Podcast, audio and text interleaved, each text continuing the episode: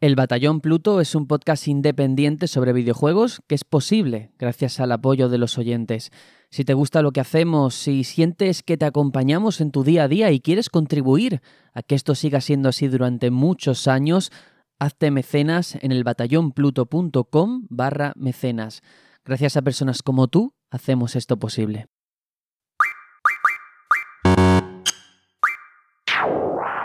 En un lugar remoto donde fantasía y realidad convergen, existe un grupo de soldados que lucha por la información, pasión y respeto a los videojuegos. Si los estás escuchando, ya eres uno de ellos. Ya estás en el batallón Pluto.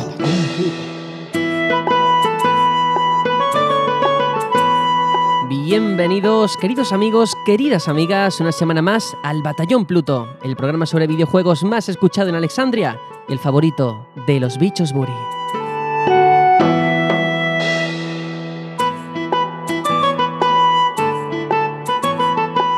Esta semana hemos vivido un hecho insólito y traumático no solo para un país como Francia, sino para el arte y la historia de la humanidad.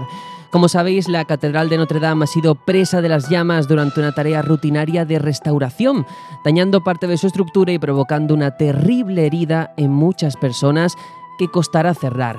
Pero en este terrible caos hay un toque esperanzador que tiene como protagonistas precisamente a los videojuegos. Ubisoft donará medio millón de euros en solidaridad a esta tragedia y casi cinco años después de su lanzamiento se ha vuelto a hablar de Assassin's Creed Unity, aquella entrega que transcurría en París y que la compañía Gala ha estado regalando a los usuarios.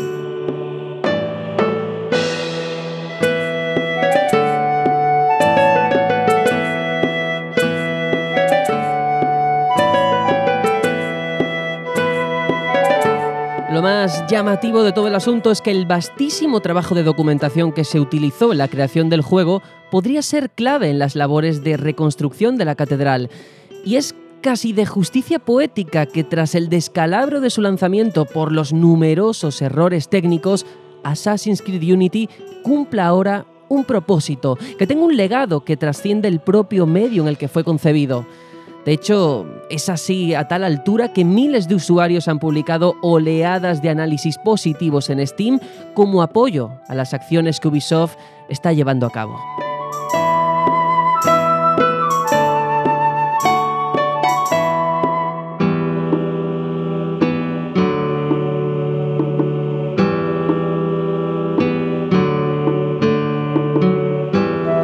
Este mensaje es interesante porque en los informativos y medios generalistas se ha hablado de los videojuegos en un tono distinto al que por desgracia estamos acostumbrados. Quizás incluso alguien ajeno le haya podido llamar la atención que un juego no aluda a la violencia o a la adicción, sino que su trabajo de documentación puede ser tomado de referencia para auténticos profesionales de la cultura, de la arquitectura o de la historia. Y todo eso, por supuesto, es digno de mención. Y quería hacer este comentario porque es una noticia muy importante que lleva como titular al videojuego y como digo, no para un tema, el que siempre se suele caer de forma recurrente. Y ahora sí que sí quiero darle la bienvenida una semana más a mis compañeros. Aitor, hola, hola. Hola, hola, ¿cómo estamos?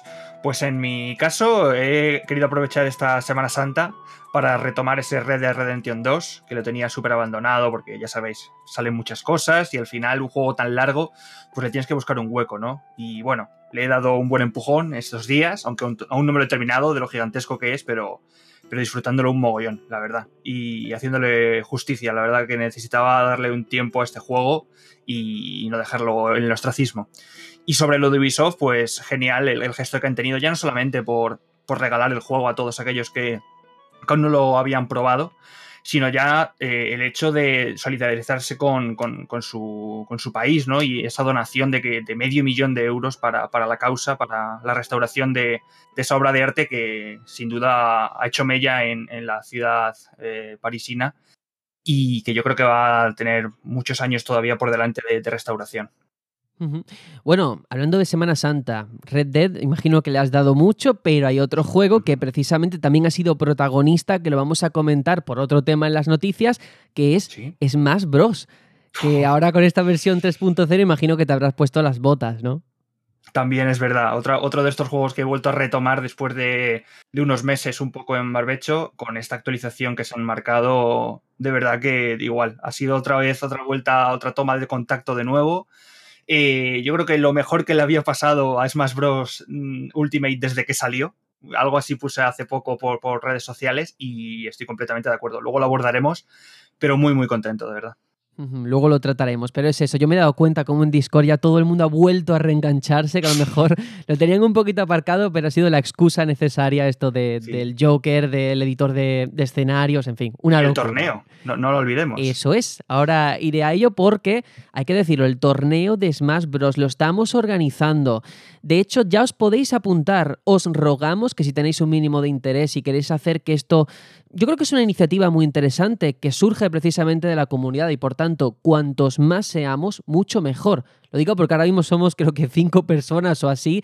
Entonces, hombre, si no llegamos a un número mínimo de personas, pues lo dejamos en unas pachangas por Discord y ya está. Pero a mí me encantaría de verdad que esto creciese, que mucha gente se apuntase, que el nivel no es un impedimento, que yo soy malísimo de verdad.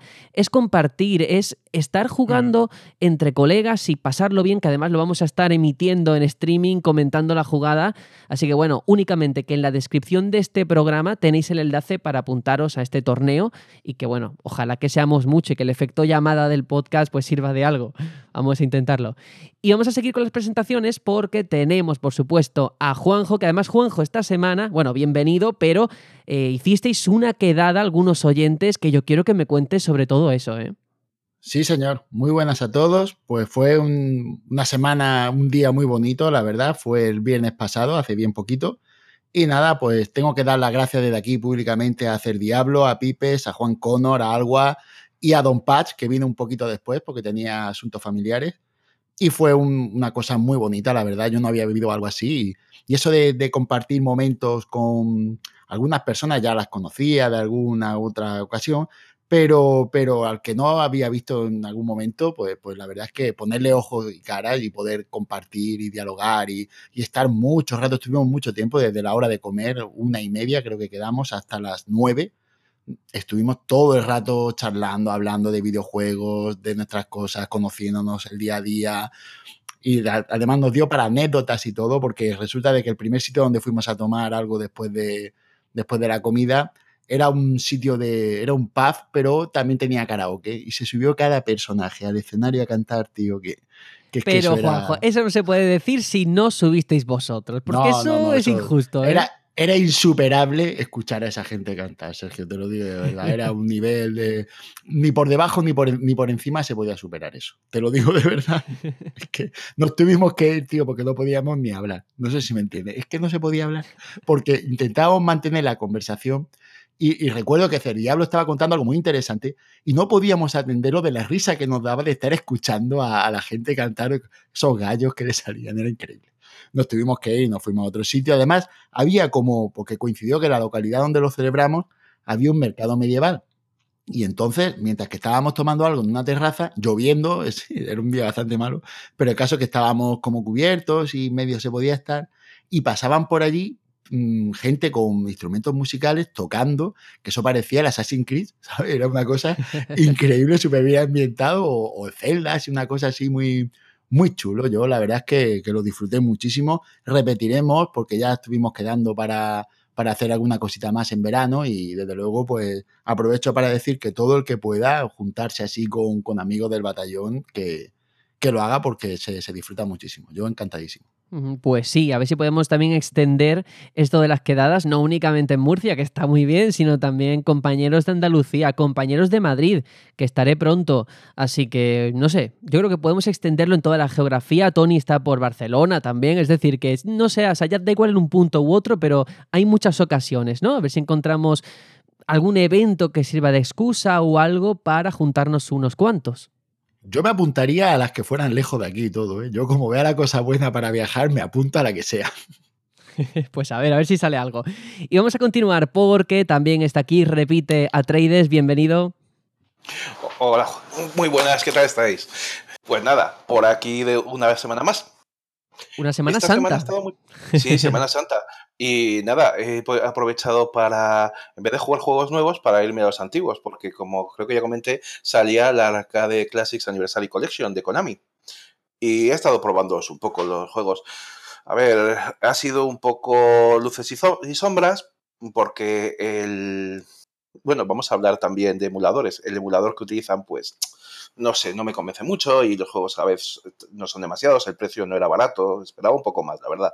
Pero bueno, ha sido bonito ver juegos como el Nemesis de nuevo, eh, probar un juego que no había jugado no, como el Haunted Castle, que es, un, es la versión de Castlevania para las recreativas, que no lo había visto nunca. Ha estado curioso.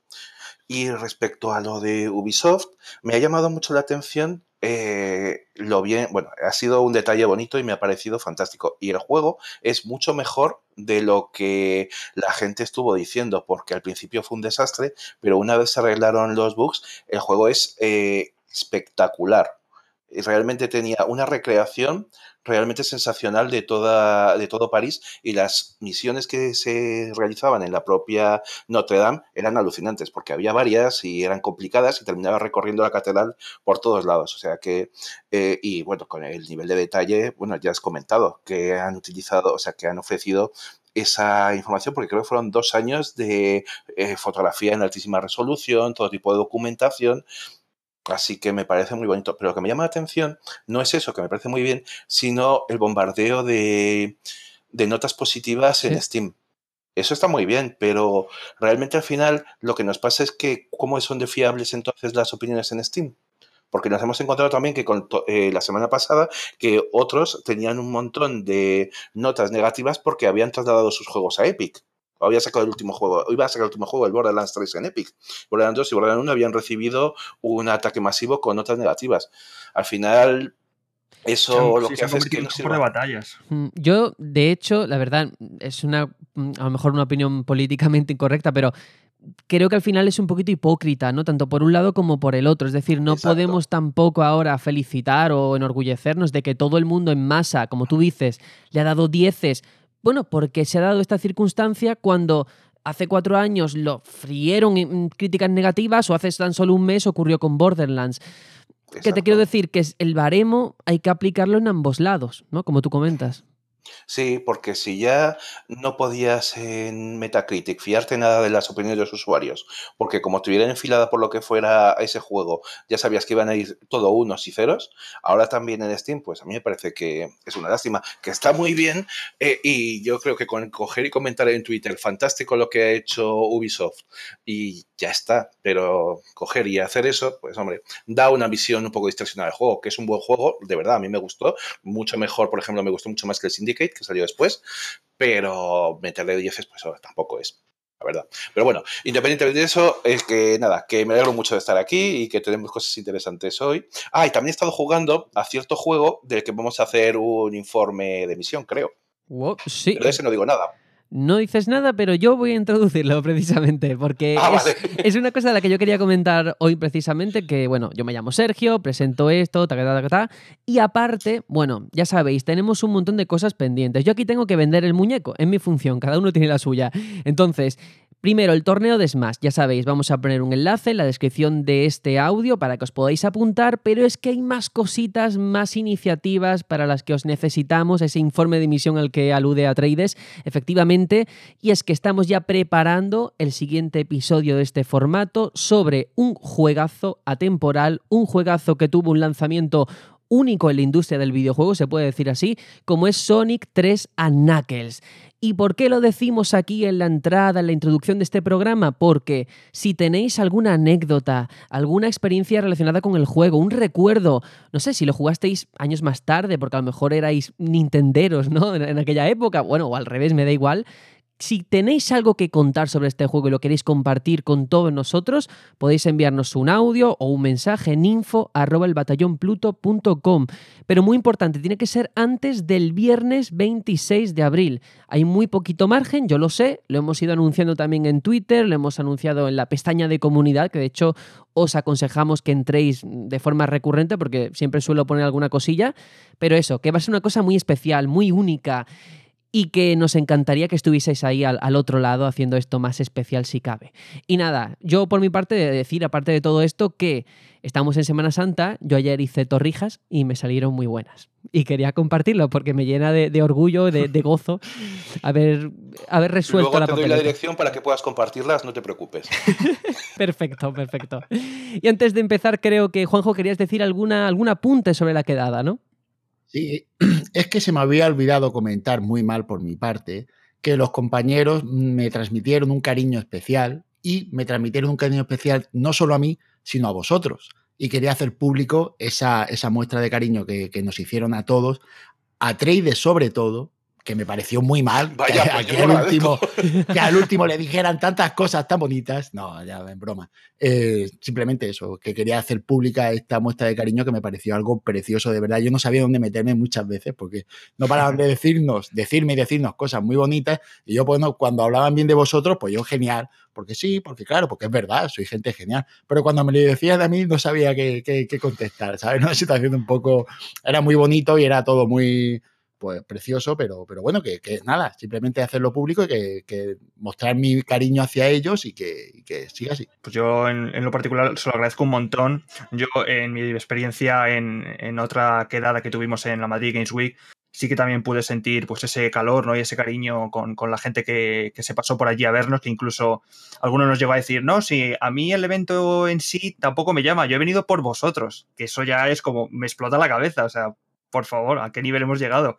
Así que muchísimas gracias de corazón a, a toda esta gente. Eso es precioso, mismo, sin duda. Muchísimas gracias. La verdad es que, oye, este recibimiento no me lo podría haber imaginado jamás, así que lo agradezco muchísimo. Si es que tenemos unos oyentes que no nos lo merecemos. Si es que estamos altos de decirlo, pero es que es verdad. No podemos decirlo de otra forma. Y de hecho no hay mejor forma de empezar este programa con esa inyección de energía para ir ahora sí que sí con el sumario y contaros todos los contenidos del programa de hoy.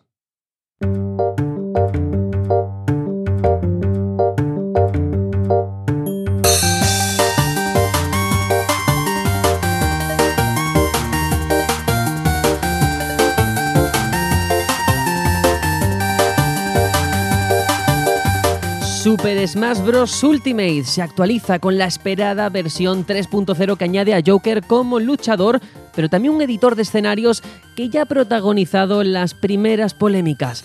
Por otro lado, Microsoft ha anunciado Xbox One S All Digital Edition, una nueva edición de la consola que prescinde del lector de discos para centrarse íntegramente en el contenido en digital. Y claro, ¿es esto una señal de lo que nos espera en el futuro cercano?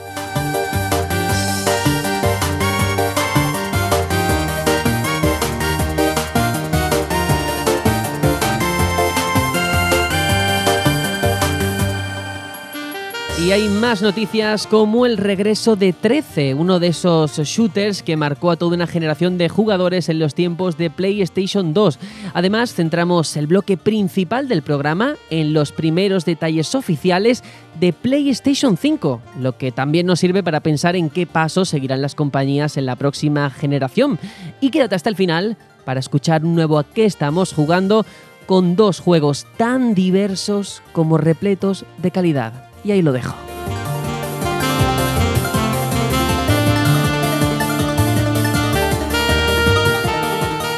Todo esto y mucho más, como siempre, aquí en el Batallón Pluto. ¡Comenzamos!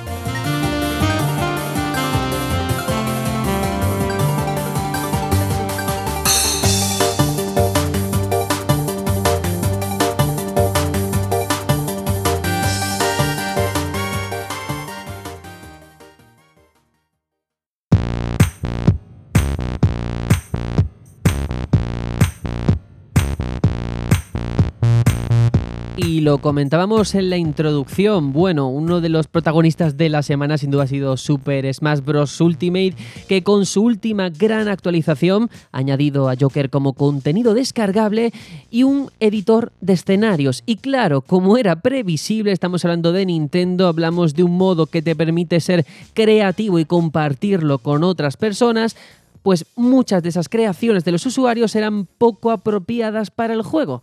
Digamos que la mayoría eran genitales o incluso siluetas practicando sexo, pero también otras que ya no son tan divertidas como el ataque terrorista a las Torres Gemelas. De hecho, Nintendo ya habría comenzado a retirar los escenarios obscenos o directamente hechos para trolear. Y vale, es posible que alguno logre evadir el filtro, pero la compañía espera eliminar todo este tipo pues, de escenarios con la mayor rapidez posible. Y claro, después de esto yo me planteo, ¿Cuánto tiempo nos queda con este modo editor de escenarios antes de que Nintendo lo retire? Porque a mí me preocupa que al final la actuación negativa de unos pocos perjudique a la mayoría, porque al igual que se han visto cosas realmente dañinas, realmente perjudiciales, también he visto maravillas, ¿eh? Teniendo en cuenta las eh, herramientas tan limitadas que te ofrece este editor, hay cosas muy originales. No sé, vuestra experiencia, sobre todo Aitor, que ya habrá estado indagando, imagino, en el buscador, ¿qué te ha parecido todo esto?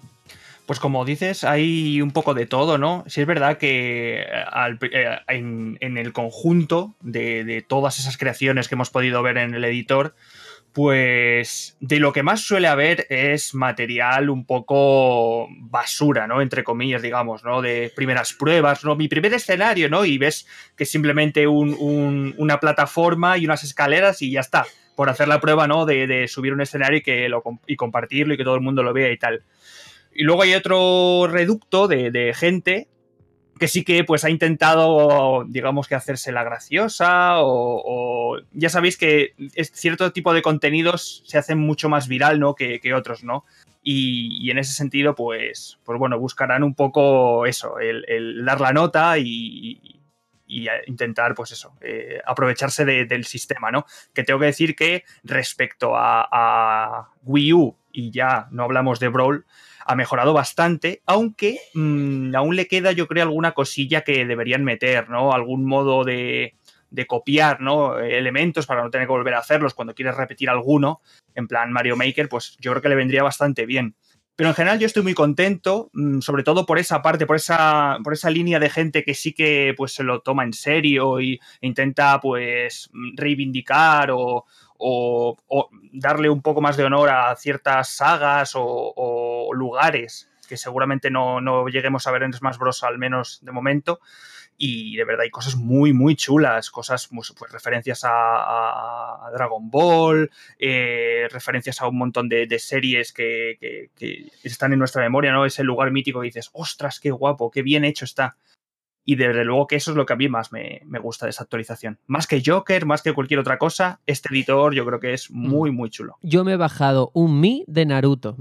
yo no digo nada. Bueno, y hay otro del Rey Felipe, que ya me parece alucinante, la verdad.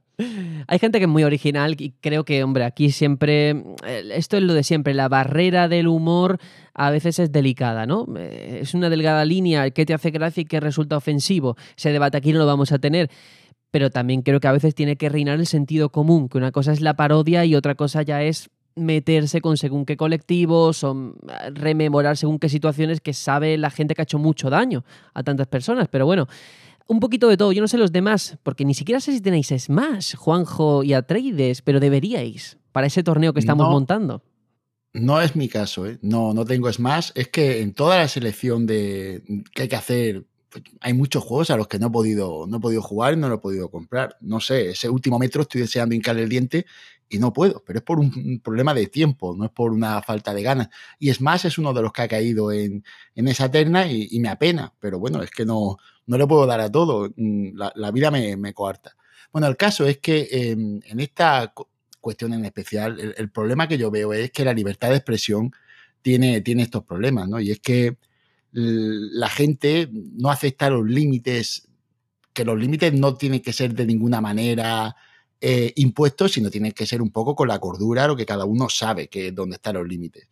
Em, ¿Qué hacemos? Pues es que es difícil de, hacer nada, porque realmente, ¿cómo limitas tú que la gente se exprese, aunque sea para hacer tonterías? La realidad es que los límites los tendríamos que poner la comunidad. Y somos los culpables de que esto tenga tanto auge, porque si la gente no se dedicara a darle bombo a este tipo de idioteces, porque yo sinceramente, la imagen de, un avión golpeando contra las torres gemelas, no sé quién puede defender eso como algo ni medio normal. Eso es una gana de llamar la atención y lo que debería hacer es no mm, atender esa llamada de atención. Ahí la Claro que es más bien e- el morbo de ver ese tipo de contenidos en una plataforma de Nintendo, ¿no? Quizá en otras plataformas pasaría más desapercibido, pero Nintendo, que siempre se ha abanderado, ¿no? De proteger a, a los, a los niños y tal, pues ahí es donde intentan a- atacar, ¿no? Incluso poner a prueba el sistema de filtro de Nintendo, ¿no? E, Es Eso el es. subir cosas cada vez más bestias, a ver en qué momento Nintendo me va a censurar o me va a borrar el contenido. Pero ¿para qué? Sinceramente. Es que, que haga eso alguien, lo primero que demuestra el, lo pocas cosas importantes que tienes que hacer en la vida. Porque dime tú, vamos a probar el filtro de Nintendo hasta cuándo me banea. ¿Qué tontería es esa? Quiero decir, ponte a jugar, tío, ponte a crear. Además, yo veo ese, ese gráfico y digo, si lo utilizaras eso para hacer algo bien, quedaría algo guapísimo. Pero es que has hecho una cosa que realmente no tiene ningún gusto. Es una, es una pena. Sí, es exactamente lo que pasa casi siempre. Yo no sé si con Little Big Planet, que era otro que tenías muchas posibilidades para hacer cosas, se hicieron cosas de este estilo, pero o realmente es, como bien dice eh, de cabeza por ser Nintendo. Pero yo creo que esto lo tiene que tener claro Nintendo porque ya les ha pasado otras veces, ¿no? Que también han dado oportunidad y se han encontrado con cosas así. Yo espero que no lo quiten, que usen los filtros, que están muy bien, porque siempre pasa, tienes a gente que hace cosas increíbles y que tienes unos niveles que son profesionales, y como tú decías, de otras eh, plataformas o de otros, sí, de las plataformas que no se han podido llevar todavía a Super Smash Bros. Y luego te encuentras con cosas como estas. A ver, no hay que darle mucha importancia, pero claro, es Nintendo, es para niños y ellos sí tendrían entonces que meter un para mayores de 18 años en, en un juego que quieren vender a todo el mundo. Y eso sí tiene ya más importancia. Ay, por otro lado, sí que tengo Super Smash Bros. y sí que lo juego. Y sí que estaré en el Ah. torneo, por supuesto. Eso es, eso es. Que cuanto más seamos, mejor, ¿ves? Esa es la buena Sí, noticia. También hecho, tengo que decir una cosa, aparte de, de esto, eh, dijimos que en el torneo se podía usar a Joker, cuidado, cuidado porque Joker puede ser eh, la nueva bayoneta. Mm, Necesito un nerfeo rápido. Pero fíjate, Aitor, precisamente es lo que yo quería comentar, que toda esta situación de los escenarios parece que ha acaparado la atención más que la propia inclusión del personaje. Yo no he visto tanta gente hablar del Joker, no sé si es porque a lo mejor con esto del pase de batalla están esperando a que anuncien más cosas, o no sé por qué, porque las redes sociales, como dice Juanjo, amplifica todo. No lo sé, pero ya digo, yo es que no tengo impresiones ni positivas ni negativas. Imagino que tú en ese sentido sí, ¿no? Que está un poquito roto, parece ser. Sí, hombre, es normal porque al final eh, Joker es de pago, lo- el creador de escenarios no, lo tienen gratis todo el mundo y al final pues eso, abarcas a más gente. Como dices, hay bastante, bastantes personas que todavía están esperando a que se revelen los, los otros cuatro personajes para decidirse a adquirir el pase de batalla o no. Pero en cuanto a este primer personaje y al mapa, el mapa me parece espectacular, me parece una delicia de, diseño. Además, el, hecho de que cambie de color dependiendo de la música está, bastante chulo pero el personaje en sí eh, tiene algún que otro movimiento con, con las pistolas que es digno de revisión, ¿eh? porque puede llegar a molestar bastante. Bueno, pues seguro que hay tiempo a, que toqueteen. Sobre el torneo, decir que va a ser en mayo. La fecha exacta no la sabemos, todo dependerá de cuántos seamos, de pues eso, la, afluencia de, participantes y que aunque aparezca en ese enlace que hemos puesto una fecha marcada, no sé ni qué día es, y si el 15 de mayo, el no sé qué, no lo toméis al pie de la letra, simplemente para tantear cuántos somos y entonces ya nos organizaremos en base a eso. Pero bueno, simplemente decir que ayer estuve precisamente jugando con unos amigos a, Smash y bueno, éramos cuatro personas, cada uno con un Joy-Con, luego otros dos con los mandos de GameCube y me parece sorprendente, quería comentarlo, como 15 años después sigo jugando con los mismos mandos de GameCube. ¿eh? Qué maravilla de materiales que han aguantado tanto y tanto tiempo. Brutal. Yo siempre creí que hacía falta ser un pulpo para manejar esos mandos, la verdad. Porque tenían una forma, cualquier cosa menos ergonómica. Es verdad, todo es acostumbrarse, ¿eh? Depende del juego. No, Por no, ejemplo, claro. Y cuando lo coges de pequeño, ya a partir de ahí tus manos se hacen a la forma. Pero yo recuerdo haberlos cogido recientemente, que no los usé, yo ya he dicho que no era Nintendero, y, y me parecían, ya digo, que me faltaban dedos o me sobraban, no lo tenía claro. Pero algo, algo me fallaba. Pues sí. Vamos a continuar porque de Nintendo vamos a pasar a Microsoft porque, bueno, aunque era un hecho dada la cantidad de filtraciones en los últimos días sobre Xbox One All Digital, no ha sido hasta el último Inside Xbox cuando Microsoft ha tenido a bien presentar en sociedad su nueva apuesta por el mercado de las consolas. Bueno, va a estar disponible a partir del 7 de mayo, es decir, ya mismo, y va a tener un precio de salida de 249 dólares. Bueno, Xbox One S All Digital Edition, vaya nombre, se puede resumir, la abreviatura sería SAD, Xbox One SAD, que ya me parece bastante indicativo. Y va a ser una máquina eh, su propio nombre lo indica, 100% centrada en los contenidos descargables, pensada para un público que quizás busca un dispositivo más asequible, así como para aquellos totalmente que estén ya hechos a sus bibliotecas en la nube. Y en este sentido, hay que decir que la intención del fabricante es que su coste de compra sea siempre 50 dólares más barata del precio del mercado que tenga la Xbox One eh, ese estándar. ¿Por qué? Porque, como decimos, a nivel de entrañas, a nivel técnico es exactamente igual una a la otra y la única diferencia es que no incluye un lector de disco. Más cositas, hay que decir que viene la máquina acompañada de varios juegos instalados de Minecraft, de Forza Horizon 3 y de Sea of Thieves como incentivos de compra.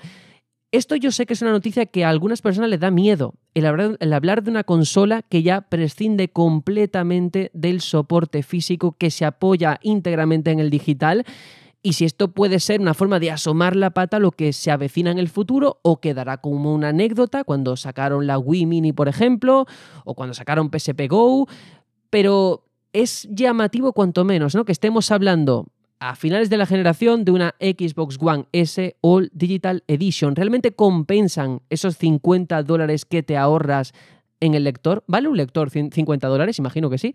Pero son muchas preguntas. No sé qué pensáis de, todo este anuncio que estaba cantadísimo que se iba a producir.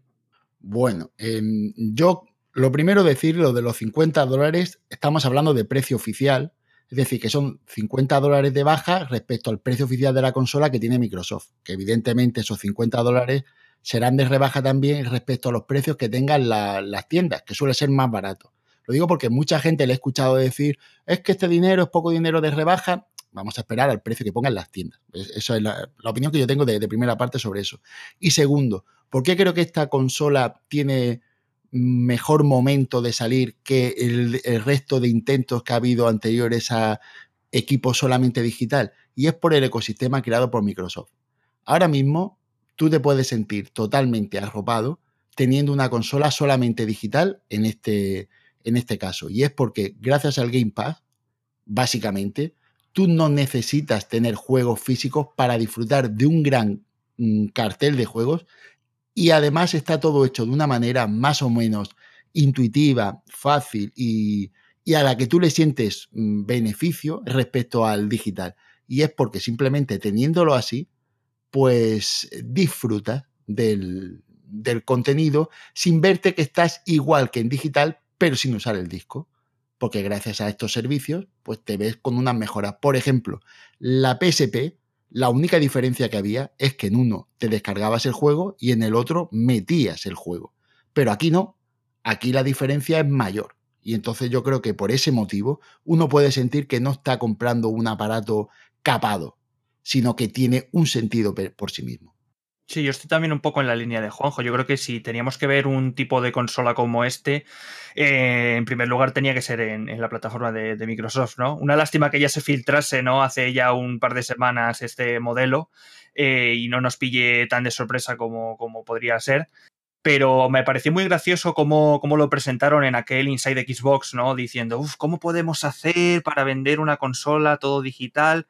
Ah, espera, si quitamos el lector, y le daban como el botón de delete del portátil y se quitaba de la imagen y decían, oh, qué buena idea, tal. No sé, me parecía bastante gracioso. Y en cuanto a los 50 dólares de, rebaja, mm, hay que pensar que ya no solamente es el lector en sí, que yo no sé tampoco cuánto vale un lector, sé que un lector de DVD mm, típico de un PC te suele rondar los 20 euros, pero aquí estamos hablando de un lector de DVDs, de, perdón, de Blu-rays. Entiendo que será algo más caro. Pero aparte de eso hay que añadirle que te viene con tres juegos, que ya no tienes que comprar, ¿no? Ese Minecraft, ese Forza 3 y ese Sea of Thieves. que no valen ya los sus 60 euros de salida, pero oye, yo creo que al final compensa, ¿no? Yo no lo tengo tan claro, por dar la nota, lo siento, pero es que em, ese lector ni siquiera es de DVD ni de Blu-ray, sino de Blu-ray Ultra HD. O sea, que, va puedes ver los las películas en 4K. Mm, supongo que 50 euros está bien, pero pierdes esa posibilidad de poder poner las películas. Tienes que tenerlo en cuenta cuando la quieras. Eh, y luego, eh, me parece que tenéis razón en que está bien enfocada, pero solamente tiene un tera de, almacenamiento y es una consola exclusivamente digital.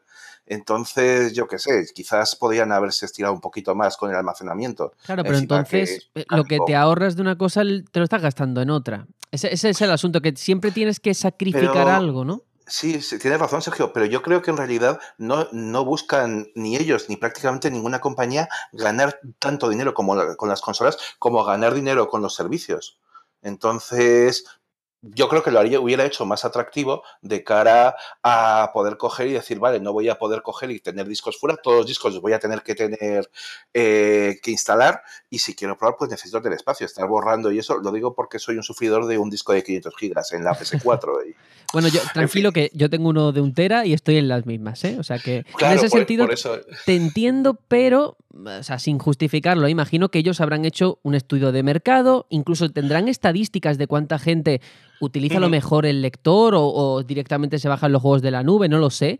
Y en base, a hecho, en base a eso habrán visto si era rentable o no. Tú puedes ponerle un disco duro externo, hasta donde tengo entendido. Y al final yo, por hacer el paralelismo, no me voy a ir a PSP Go, que es muy lejano, sino más reciente, 3DS y 2DS. Renunciabas a esa función 3D, que era como te vendieron la portátil en su día, y es una opción más. Es decir, yo no, lo que... Eso es bueno. Claro, que tú puedes elegir. Eso es. Yo lo que es, ese es el, miedo que mucha gente tiene cuando te vas a un foro. Todo, la gente se radicaliza en exceso, ¿no? Y se piensan que esto ya es inamovible. Que cómo vamos a defender esto, cómo podemos defender eh, el paso a lo digital. Y no es eso, es defender la pluralidad y quien a lo mejor no hace uso o gala de ello tenga una opción igual de válida. Y ya está. Y hay una cosa, Sergio, es que defender el paso a lo digital o estar en contra, a estas alturas da igual. El otro día leía, el 80% de las ventas en Estados Unidos, y estamos hablando del 80%, son ya digitales. Es una barbaridad. Claro. El 70% en el Reino Unido, otro tanto de lo mismo. En España no es lo mismo aún, pero aún así, es, si nos vamos a nivel mundial, el digital se ha impuesto hace mucho. Ya no estamos discutiendo ni está igualado. Son mayores las ventas digitales que las ventas físicas. Entonces, sacar una consola all digital, pues parece que hay gente que ya apuesta por el digital, que le des algo que es más económico, que además quien sale la consola para mayo, si mal no recuerdo, pues eh, puedes aprovechar la oferta que tienes de un euro para tres meses del Game Pass y otro euro para tener el live. Y para finales de año tienes el Game Pass Ultimate, que ya te lo incluye todo en una sola. Es decir, está todo muy bien enfocado para hacer, como muy bien comenzaba Juanjo, un ecosistema y que puedas coger y prescindir completamente de cualquier cosa física. A ver, no es para mí, ni para mucha gente que, nos gustan los juegos, pues poder tenerlos también en físico y tener, y tener alternativas para jugar. Pero quien quiera gastarse solamente una cantidad y luego tener una suscripción en vez de comprar juegos, lo mm, puede hacer. Es una opción y es más, si no se quiere gastar nada, le entran tres juegazos. Eso es. y muy distintos, que eso es bueno. Eso es. Y además, en cualquier caso, hay que decirlo, ¿eh? 7 de mayo 250 dólares, pero es que un mes después posiblemente en el E3 veamos cuál va a ser el futuro de la marca de Microsoft. Es decir, yo sería cauto si no tuviese una One y estuviese pendiente de este modelo. Yo esperaría por ver si me compensa a lo mejor dar el salto a lo que anuncien o quedarme con esta. Oye, y una locura. Es posible que se puedan jugar juegos que salgan para PS5 en esta consola si lo de Xcloud los mete. Porque es digital y va a ser por streaming y va a ir preparada para poder ejecutar streaming. Pero bueno, eso habrá que verlo, es totalmente una especulación. ¿Te refieres a que fuera el soporte donde vieras el streaming de la máquina que, quisiera por, por Tal cual. ¿no?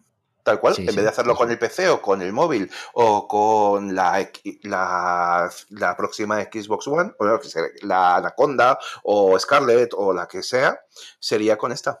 Podría, podría. Sí, como soporte podría ser, sí, de cualquier cosa. No, no tira de nada de la consola.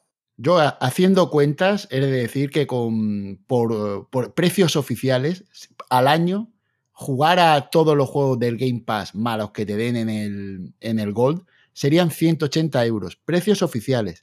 Si te vas a pagar en plan claves, que siempre todos tenemos posibilidad de encontrarlo de alguna manera, pagas la, la mitad, que me parece un ahorro económico en juegos respecto a lo que pueda gastarte en lo normal, abismal. ¿eh? Lo, digo así porque los juegos que te vienen son. E, este mes ha venido Monster Hunter, por decir uno, ¿vale? o Vampire. Mm, juegos buenos, juegos que, uno disfruta y que están bastante bien. Y respecto al disco duro, es que mi, mi Xbox tiene, es de un tera. Y te quería decir, yo tengo ahora mismo instalado entre varios más, y solo estoy haciendo memoria porque no he podido encender la consola mientras estábamos hablando, Rocket League, Forza Horizon, los tres Souls, Sekiro, los dos Red Dead y Monster Hunter, por decirte algunos. Yo creo que es suficiente para jugar con el disco duro de un tera y solo la, opción digital. Yo creo que está bien, ¿no? Pues puede ser.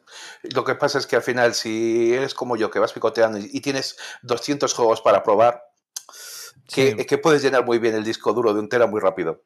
Yo, sí, pero te entiendo, ¿eh? no, hay solución, quiero decir, ¿qué le pones? ¿Dos teras? ¿Ocho teras? Y es que no te va a faltar espacio siempre. ¿Quién es de picoteo? Teras, los tengo casi llenos. Síndrome de Diógenes, nos pasa a todos. Eso iba a decirte a Trades que el que es así, le pones uno de 10 teras y al final dices, es que lo he llenado ya y necesitaría ponerle un tera más y nunca acaba. Tal cual. Pero es verdad que cada vez, eh, cada juego ya son 40 gigas, 50 gigas, actualizaciones de 2 gigas el día 1, que vas sumando y, te agobias. Y aplicaciones. Sí, porque ya que la tienes, pues para ver Netflix, para, no sé, para distintas cosas, puedes coger y, utilizarla. Me ha hecho gracia cuando has ha hecho Sergio la, esta de 2 gigas de parche. Me acuerdo de Fallout 76 y sus 50 gigas de parche. y casi lloro. Otro juego. Qué barbaridad. En fin. Bueno, vamos a proseguir porque hemos hablado de Nintendo, hemos hablado de Microsoft y ahora vamos a dejar de lado todo eso para irnos a un título multiplataforma que vuelve porque la compañía francesa Microids ha anunciado para Play 4, Switch, One y PC el juego de acción en primera persona 13 o 13 si lo queréis decir en inglés, que va a llegar el 13 de noviembre. Será una versión remasterizada de este shooter que se puso a la venta en 2003 para Play 2, para Xbox, para GameCube y PC y que llamaba mucho la atención por su atractivo apartado gráfico que imitaba el cómic hecho con cel shading y publicado y desarrollado, hay que recordar, en su momento por Ubisoft. De hecho, estaba basado en una serie de novelas gráficas belgas y era un shooter en primera persona en el que te ponías en la piel de Certín, que era un soldado que ha perdido la memoria, que ha sido acusado de matar al presidente de los Estados Unidos. Entonces, claro, tu única pista era un pequeño y misterioso tatuaje junto a la clavícula que pone efectivamente 13. Es un regreso muy esperado porque yo lo que recuerdo de este título, que yo lo jugué en GameCube, fue precisamente el multijugador, lo adictivo que me parecía, más que cualquier otra cosa. Pues mira, yo el recuerdo que tengo de este juego no lo he jugado, pero recuerdo la época de verlo muchísimo, muchísimo en las cestas de game y en los videoclubs. Muchísimo este juego. Luego no sé qué tal tendrá la, de, la, calidad del juego, pero de, verlo en las cestas, muchísimo me acuerdo de este juego, a, a montones. Yo sé que lo jugué, que para algo tengo edad para ello. Y además fue curioso porque me lo regaló la micromanía en un momento, en Micromanía siempre ha regalado un juego con la consola. Bueno, siempre, ¿no? Desde hace muchos años lleva regalando un juego con la consola. Y en aquel momento el que regalaron fue el 13. Y nada, me hizo mucha ilusión porque, como como decía Sergio, proviene de unos álbumes de, de cómics belgas que son de Jean Van Ham y de William Vance, y Van Ham es uno de los mejores guionistas europeos. Los cómics son fantásticos y la historia que traslada, y la traslada muy bien al juego, es lo que has dicho, pero eh, tiene muchos paralelismos también con lo de Bourne, porque Van Ham era muy eh, sí, es muy eh, admirador de Robert Ludlum y lo cierto es que la trama es muy intrigante porque es un hombre sin memoria, que eso hemos visto ya muchas veces, pero es que lo que tiene detrás Steve Rowlands es mucha historia. Y, lo que, y como tiene mucha acción y muy buena trama, el traslado al juego fue fantástico. La pega, los dibujos de Vance no se podían trasladar. Tenía unos gráficos el shading muy chulos, pero eran gráficos de ordenador, no, no, no seguía el estilo eh, de línea clara y, bueno, más que de línea clara, un estilo muy bonito que tiene William Vance en el dibujo. Pero aún así quedaba muy resultón, era un muy buen shooter, tenías distintas alternativas y yo, sin embargo, lo que no jugué fue multijugador. Lo que jugué fue la, um, la, lo que es la, historia en sí, exacto. Y nada, lo he estado cargando, eh, probando estos días otra vez porque me hizo ilusión y dije, ah, bueno, vamos a ver qué tal. Y se puede hacer funcionar en Windows 10. Hay que hacer un par de cosillas, como instalarlo primero en una máquina virtual con Windows XP, luego copiar la instalación en un pendrive, luego coger e instalarlo a partir de ahí, porque las, copia, las medidas de seguridad no te dejan instalarlo directamente. Que Ubi hace buen trabajo, pero luego coge y pone las medidas de seguridad que no veas para poderlo seguir usando pero lo he usado, lo he probado ahora y sigue viéndose muy bien. La verdad es que, y me ha dado muchas ganas que salga la nueva versión porque puede quedar de lujo. la, jugabilidad no ha perdido con el tiempo y la historia sigue siendo igual de potente. Así que si encima le hacen un buen lavado de cara, eh, pues puede ser un juegazo. Yo os lo recomendaría, la verdad. Mm, sí, además que estos juegos, como dices, envejecen muy bien. Y fíjate mm. que yo hablaba del multijugador porque yo sí que le saqué mucho partido. Yo recuerdo que en aquella época había dos juegos multijugador por excelencia al que yo le eché un montón de horas. 13 eh, es uno de ellos, pero sobre todo Time Splitters 2. O sea, fueron los dos más o menos que yo dije, madre mía, qué ah, locura. Pero yo creo que incluso la propia Microids también piensa como tú, imagino que como todo el mundo, que quizás el ADN lo, principal está en esa campaña porque ellos mismos cuando mm, han hecho el anuncio, han publicado la nota de prensa de por qué era necesario en este momento, que ya nadie esperaba a lo mejor a estas alturas un remake ni nada. Ya ves. Entonces ellos hablaban de precisamente que en el escenario actual de shooters que existen hoy día, precisamente falta uno que abogue, que apueste por la campaña o por una historia como la que proponía este juego. Que ahora ya con tanto Battlefield, con tanto Call of Duty, con tanto multijugador, que es maravilloso, pero es otra experiencia, esto se ha dejado un poco de lado. Así que va a ser un poco también eso, volver a todos aquellos que les gustan los shooters, pero de este perfil tan claro que se ha perdido con los años, parece ser. Y una apunte, último, último apunte. El juego está completamente doblado de castellano y con un buen doblaje. Ojalá el remake también lo lleve. Microids ya lo ha hecho otras veces, esperemos que esta vez también. Bueno, estaremos pendientes. Y ahora vamos con una noticia que a mí realmente me apasiona. Ya van dos semanas seguidas que os la meto prácticamente aquí a mitad de programa, pero creo que en esta ocasión, igual que con allí Tabata, a lo mejor estaba metido un poco con calzador. Creo que en esta ocasión sí que es intencional, sí que es necesario comentarlo, porque vamos a poner un poquito de musiquita adecuada para este momento.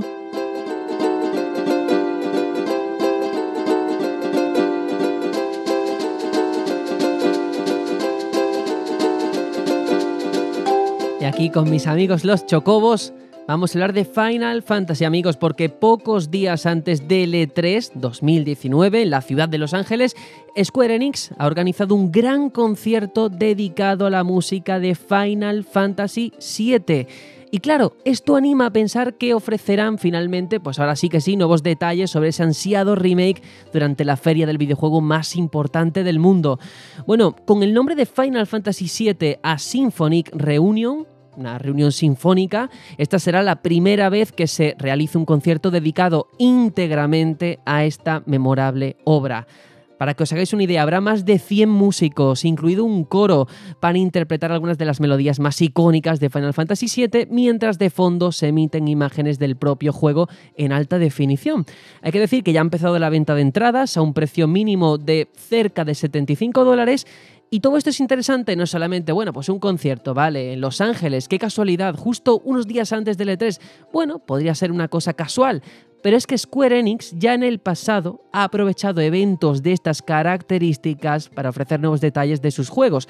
Yo recuerdo aquel concierto de Kingdom Hearts 3 que adelantó el tráiler que luego vimos días después en el E3. Y la pregunta es clara, ¿se va a repetir en esta ocasión? Este es el año en el que vamos a volver a ver en el escenario a Final Fantasy VII, de momento quiero decir que lo que es la conferencia de Square Enix creo que ni se ha confirmado ni desmentido. Yo creo que sigue adelante, es decir, que al igual que el año pasado van a tener un hueco donde anunciar sus novedades. Y de ser así, este sería, yo creo, ahora sí que sí, el bloque principal de su programa. Pues siento disentir contigo, Sergio, pero no me parece un peor año para hacer un anuncio así que este, que es que se ¿Qué me acaba la dices? generación sin anunciar consolas nuevas. Es por un tema de timing, nada más. No creo que sea un buen momento para anunciar tu juego, sinceramente. Pues yo creo que Porque sí. para la plataforma, pues para la plataforma a las que están ahora mismo, yo creo que no merece la pena porque están acabando. ¿Qué dice Y las Juanjo? Juanjo, por Sí. favor, por favor. A ver, yo creo que ahora mismo, y lo digo totalmente eh, ya eh, en- con tono serio, tienen un compromiso. Tienen una promesa hecha con los usuarios, al menos de Play 4, que es con lo que se anunció. ¿Vale? Es decir, el juego puede salir en Play 5, por supuestísimo, y ojalá salga, pero no puedes dejar atrás a esa gente que lo lleva esperando desde 2015, que se anunció. Sien- Siento decirte, Sergio, para tu dolor y consternación, que Kingdom Hearts 3 era un compromiso para los usuarios de qué plataforma era. No, no lo recuerdo, ¿era la Play 3? No. ¿Y para qué plataforma salió? Sí, tío, era un juego que era para Play 3, Y, todo el mundo lo y sabe. de las Guardian. Claro, eh, quiero decir, eso no quiere decir nada, Sergio, por desgracia, ¿eh? por desgracia. Ojalá y saliera. No hay nadie con más ganas de que salga el Final Fantasy VII que se anunció en 2015 este año. Pero yo creo que por timing y por desgracia, no creo que lo vayan a sacar. No, hombre, este año no creo que salga. Es que no hemos visto todavía nada. Eh, si es verdad que se comprometieron, entre comillas, ¿no? Con aquel, aquella frase de primero en PlayStation 4, ¿no? Dando un poco a- al caer que llegaría también a Xbox, eh, eh, alguna plataforma de Xbox, ya sea esta o a la de la siguiente generación. Yo no sé qué decirte, la verdad. Mm, al final, todos hemos vivido estos momentos en el que estamos esperando algo con tanta euforia que nos agarramos a cualquier clavo ardiendo. Eh, ojalá, ojalá sea este un año, no en el que salga, no creo que salga, pero por lo menos que nos den algo de información, que, actualicen un poco la información que llevamos desde 2015 eh, con un erial en el, eh, en el que no hemos sabido nada de este título. Y yo va tocando ya un poco esclarecer qué va a pasar, ¿no? Lo vamos a tener en esta generación, lo vamos a tener en la que viene, pero que digan algo.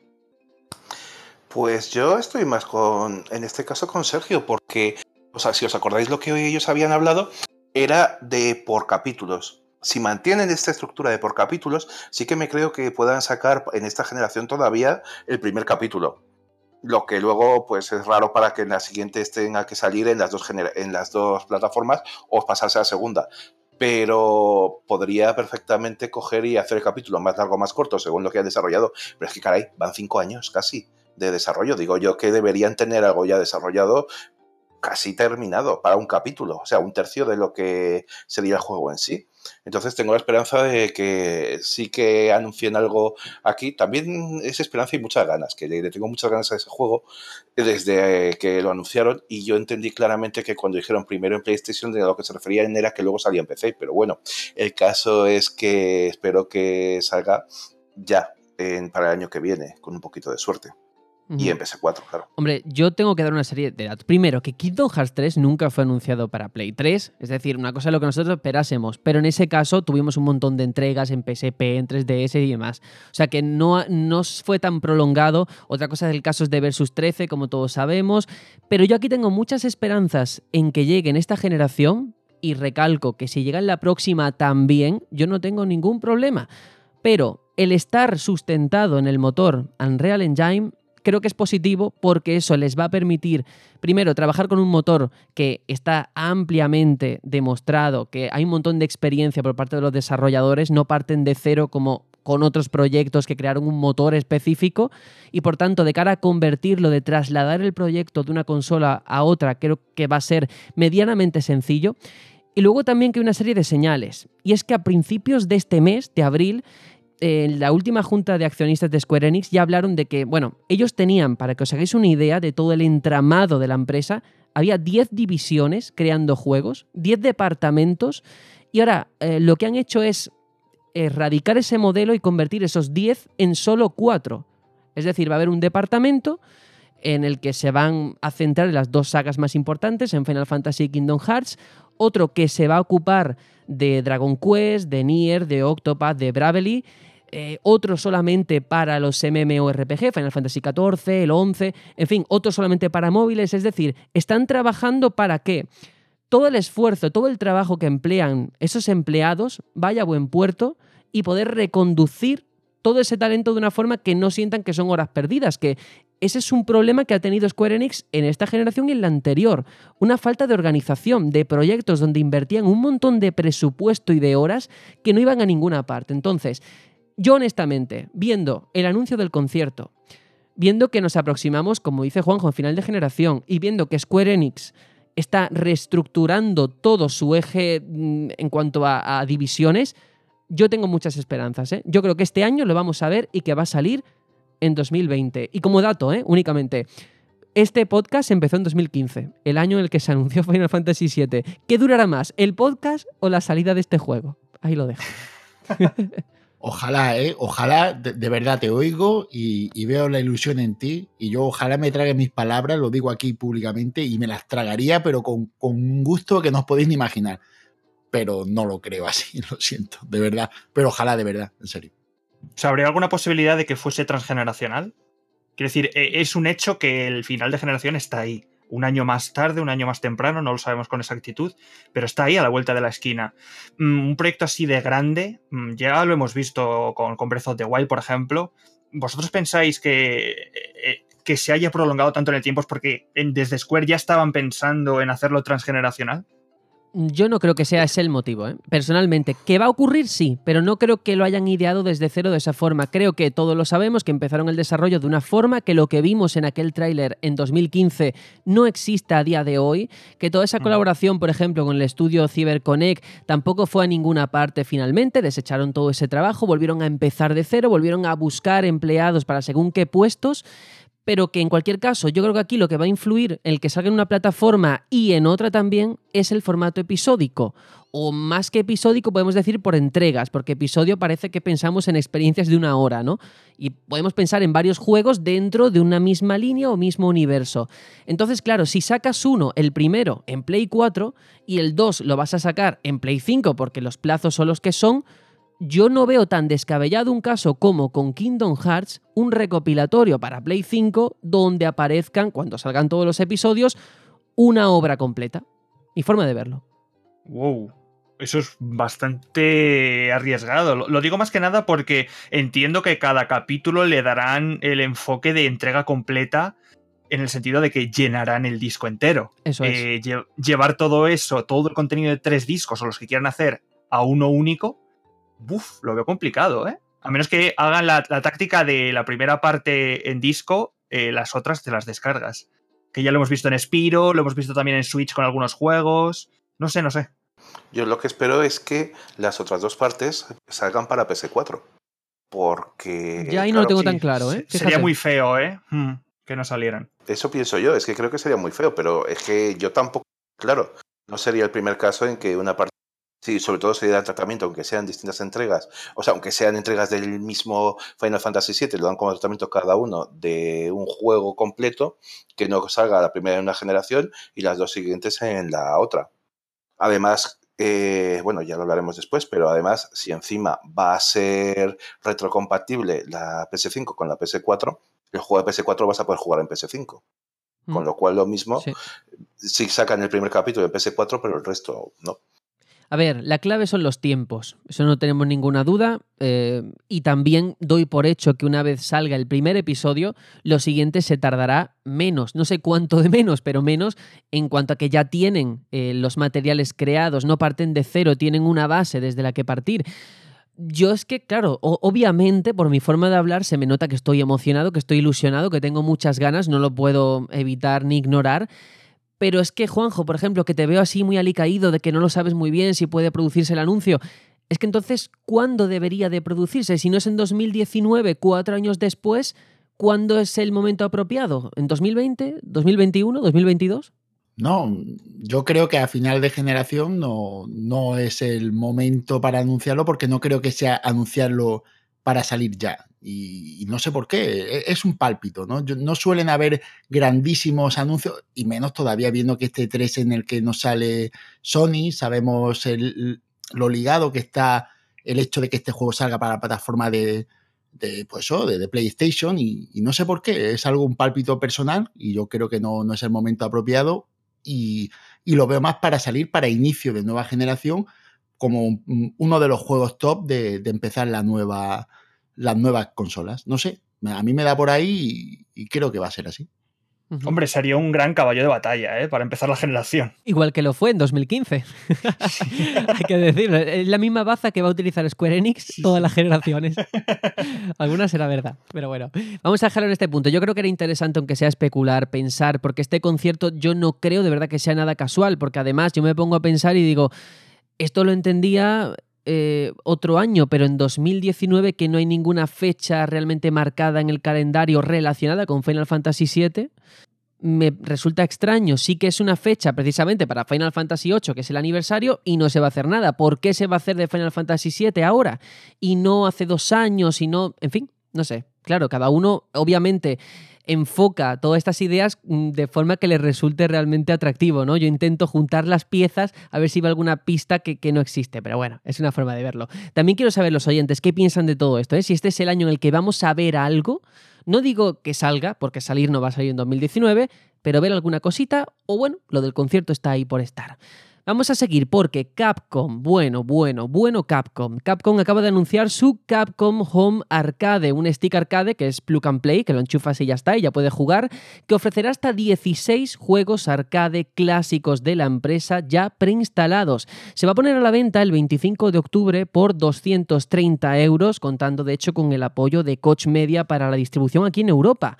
Bueno, esta máquina arcade va a ofrecer los, algunos de los mejores títulos de Capcom basados en las placas CPS1 y CPS2 a través de una emulación diseñada por FB Alpha y es algo que va a permitir que este Capcom Home Arcade cuente con las versiones, dicen ellos, más fieles y realistas de juegos como Alien vs Predator o Street Fighter 2 Hyper Fighting que jamás hayamos visto. Un poco, pues eso, llevar lo que es la, la arcade, la recreativa de toda la vida a tu casa.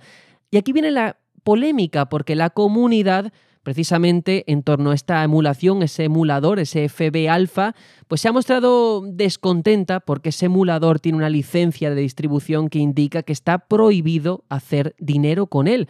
Y algunos desarrolladores amenazan incluso con retirar su parte del código. Y es una situación que, claro, muchos pueden pensar, bueno, a mí me recuerda lo que pasó con PlayStation Classic, donde Sony, recordemos, utilizó un emulador de código abierto, pero es que, a diferencia de FB Alpha, su licencia no prohibía el uso comercial. Esta sí. Entonces, bueno, ya hay varios eh, puntos negativos en cuanto al lanzamiento de este Capcom Home Arcade. Para algunos el diseño, que es bastante controvertido, con el logo de la propia empresa. Con otros que solamente tenga 16 videojuegos preinstalados. Que obviamente en toda la saga, toda la tradición de la empresa, faltan muchos. Y por último, esto que al menos moralmente sí que es reprobable. ¿eh? Uf, a mí me cuesta creer que, que, una empresa como Capcom, que estos últimos tiempos, bueno, está siendo vanagloriada por el gran trabajo que está haciendo en cuanto a software, eh, haga este tipo de cosas, ¿no? Es que estoy leyendo la noticia y me parece que si, si no puedes utilizar ese emulador para, para fines comerciales, tío, créate tú uno. Quiero decir, es, vas a cobrar más de 200 euros por esto. Yo creo que mmm, qué mínimo que te curres tu propio sistema de emulación, ¿no? O aún mejor, aporta al proyecto. Si esto uh -huh. es un proyecto de código abierto donde la gente está trabajando por nada, pues crea una especie de fundación, lo que tú quieras, y aporta un dinero para que la gente pueda mejorar el proyecto hasta el nivel que la gente pues, estime oportuno y de ese modo la gente sentirá una retribución a cambio de un trabajo que actualmente, pues supongo que no vivirá, de, no ninguna retribución económica. Pero hacerlo así, de esta manera, no me parece, no me parece lógico. Es que va más allá, pues según lo que he leído, es que Capcom ha licenciado el, el emulador. Quiero decir, lo ha creado un montón de gente. Eh, no solamente es para Capcom, es para muchísimas eh, versiones. Utiliza para las de Sega, utiliza para Neo Geo, eh, para IREM, las que fueron, sacaron en su momento, incluso para Mega Drive, ColecoVision. Tiene, eh, es, una, es un emulador muy amplio. Pues el caso es que Capcom ha decidido que lo licenciaba directamente, aunque tiene parte del código que, como comentabais antes, no se puede utilizar eh, comercialmente y se va a lucrar a través de ello. Es que parece muy fuerte. He leído gente que decía, bueno, pues si es que ellos hicieron el, el emulador eh, para lo de Capcom, pues entonces ahora que Capcom coja, le eche cara y lo, se lo quite, pues es justo. Y, joder, no. no funciona así. Hicieron un emulador de un montón de plataformas y sin embargo eh, Capcom se ha quedado con, con ello y lo ha licenciado. No sé qué efectos puede tener realmente y si posteriormente se retirará y solo se podrá utilizar por parte de Capcom, tendrán que hacer otra cosa, pero me parece muy feo por su parte. Tan feo casi como la máquina, que yo sí soy de los que cree que es horrorosa. Y además no es horrorosa, sino que es que los botones no se ven. No sé si os habéis fijado en la forma que tiene, pero los botones, que precisamente lo mejor que tiene este sí, que son sangua es que son Sanwa, efectivamente, y sin embargo no se ven. Ojo, pues es una auténtica lástima. están camuflados con la serigrafía. sí, o sea, es por tacto y hay ocho botones, puedes estar dándole a cualquier cosa. Incluso parece poco ergonómico desde fuera, ¿no? La forma mm. incluso del logo no parece ajustarse al brazo, no lo sé. A mí, desde luego, lo que es el diseño me ha echado mucho para atrás. Sí, a mí el diseño y lo de que solo sean 16 juegos me ha parecido alucinante. 229 euros es que por ese precio te compras una eh, Xbox One S All Digital que es eh, por lo que he leído el precio al que al final va a salir aquí en, en España. Entonces, jolines, mm, no sé, estírate un poco, que es que es la eh, mini consola, lo de mini muy entre comillas, porque parece un bicho grande, que que menos juegos trae de todos, menos incluso que la PlayStation Mini, que llevaba 21 juegos, si mal no recuerdo. O sea, que. Y sin embargo, cobras tres veces lo que te costaba esa, o cuatro, no sé, tres veces, sí. O sea, que, es una barbaridad. No sé, a mí me, me, ha dado pena porque siendo Sanwa y siendo de Capcom y lo bien que lleva haciendo Capcom las cosas últimamente, en este caso yo creo que no sé, que, cobran mucho dinero por muy poco que ofrecen y encima cogen y utilizan software que ha creado la comunidad para que se puedan eh, preservar y seguir teniendo juegos antiguos y sin embargo lo licencias para ti. No sé, eh, parece una forma de actuar bastante fea. Aquí tenemos un problema, ¿no? Y es que la alternativa que hay no oficial, porque esto es oficial, es, es mucho más barata. Es una cosa parecida a lo que pasa con las mini consolas y las Raspberry, pero la diferencia está en que las mini consolas pues tienen más juegos, es increíble, pero es así, tienen más juegos y el producto al menos parece mm, más ajustado a precio respecto a la calidad que ofrecen, en la mayoría de casos, excepto en la de la, Play, ¿no? que la, la PlayStation Mini ahí dejaba un poquito que desear, sobre todo en catálogos de juegos.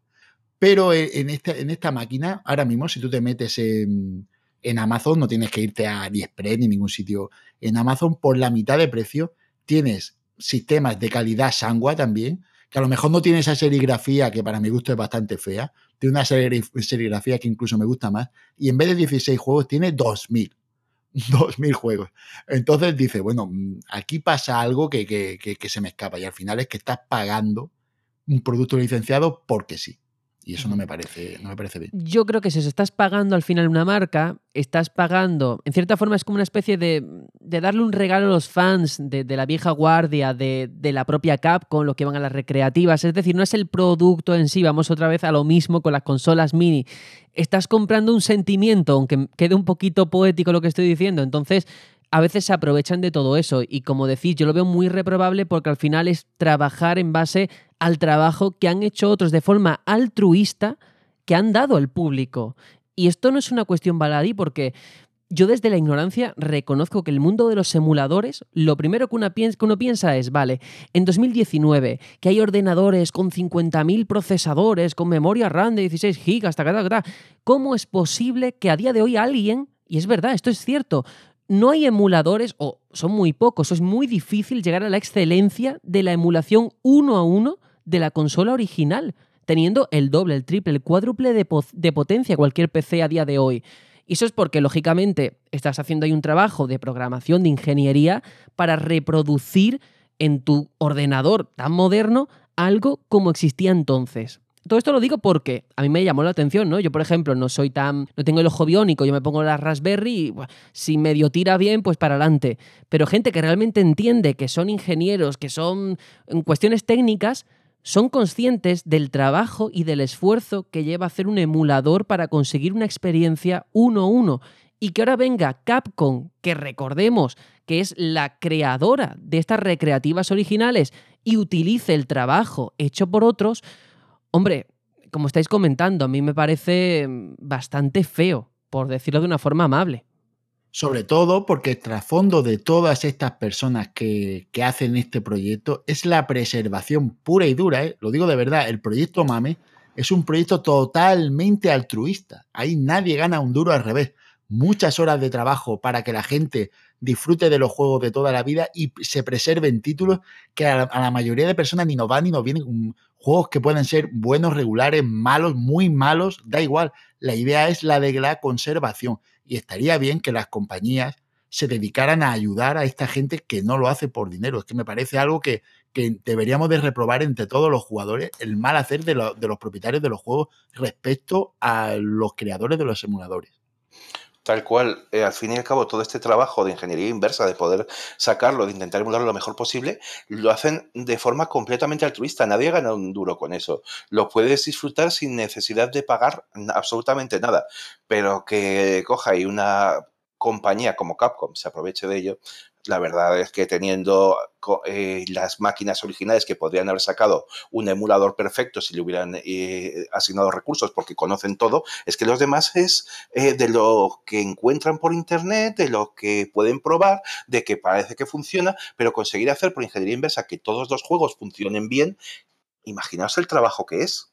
Porque Claro, y- no tienes la base para poder coger y a partir de ahí cualquier juego funciona porque de la base, sino que es al revés. Tú tienes el juego y a partir de ahí tienes que sacar la base para todos. es un es. trabajo impresionante. Claro, pero es que ¿sabe lo que se extrae de lo que está diciendo Atreides? Que lo hacen a pesar de los propietarios, porque no reciben ningún tipo de ayuda, al contrario, no Al les dan absolutamente nada. Ellos se lo hacen todo buscándose la vida, haciéndolo por ingeniería inversa, porque no le dan el Sí, código pero fuente, Juanjo, no le dan Ya- nada. Ya no es que a lo mejor de alguna forma recompensen, eh, recaiga algún tipo de retribución a los que han creado el emulador, sino que, porque eso, bueno, si es de libre uso, lo dejamos ahí, pero si ellos para meterlo en su Capcom Home Arcade han tenido que hacer alguna modificación para mejorarlo incluso, me encantaría que ese esfuerzo, esa investigación lo pusiesen a disposición de todo el mundo, que esa mejora del código la compartiesen igual que han hecho los que hicieron el emulador y que al final todo recaiga en la propia comunidad.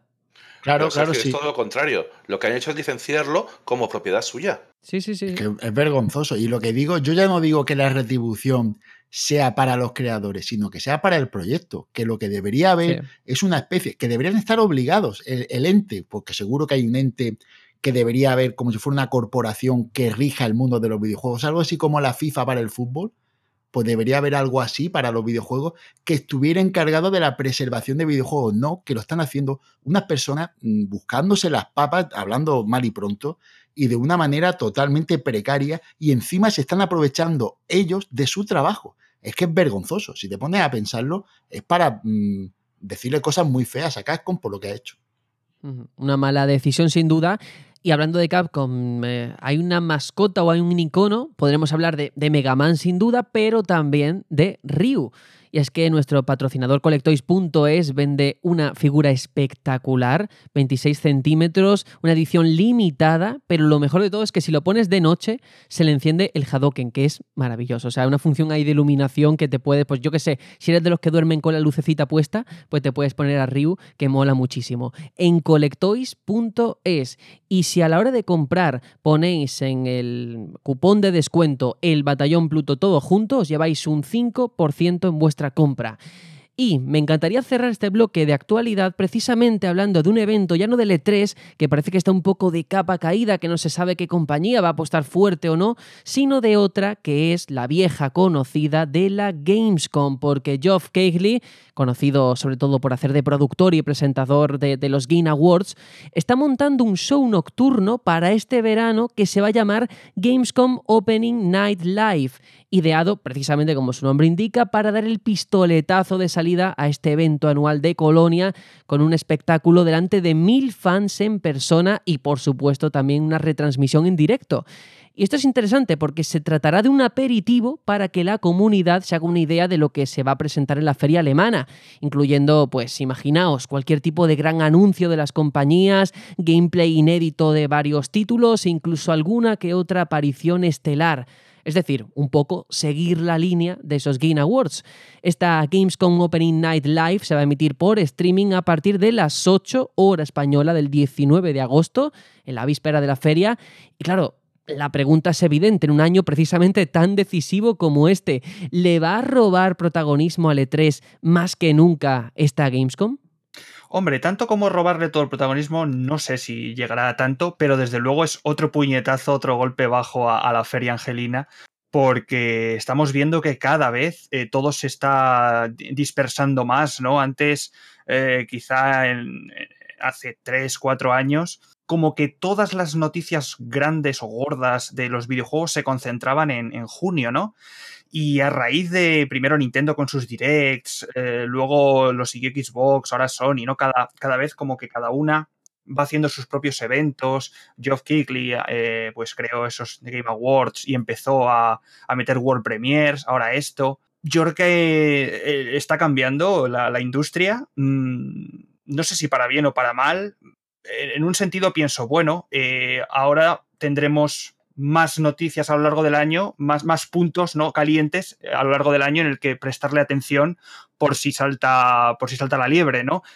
Y por otro lado, digo, no creo que tengamos tantas, tantos bombazos a lo largo del año como ferias están apareciendo, ¿no? O eventos están apareciendo. Mm, a lo mejor muchos de ellos quedarán descafeinados, ¿no? Y, saldremos de ellos con, una mueca de, bueno, pues otra cosa, sin, novedad, ¿no?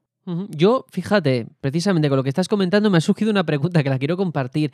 ¿Qué preferiríamos si un gran evento al año donde viéramos un montón de anuncios, yo qué sé, en Tokio, en Los Ángeles, donde sea, o un montón de ferias repartidas por el globo, donde lógicamente el volumen de sorpresas y anuncios no va a ser tan masivo, pero vamos a poder probar las cosas face to face, es decir, a lo mejor una en Madrid, una en París, otra en Berlín, y poder acercarnos y ver a lo mejor lo que se ha anunciado en el E3.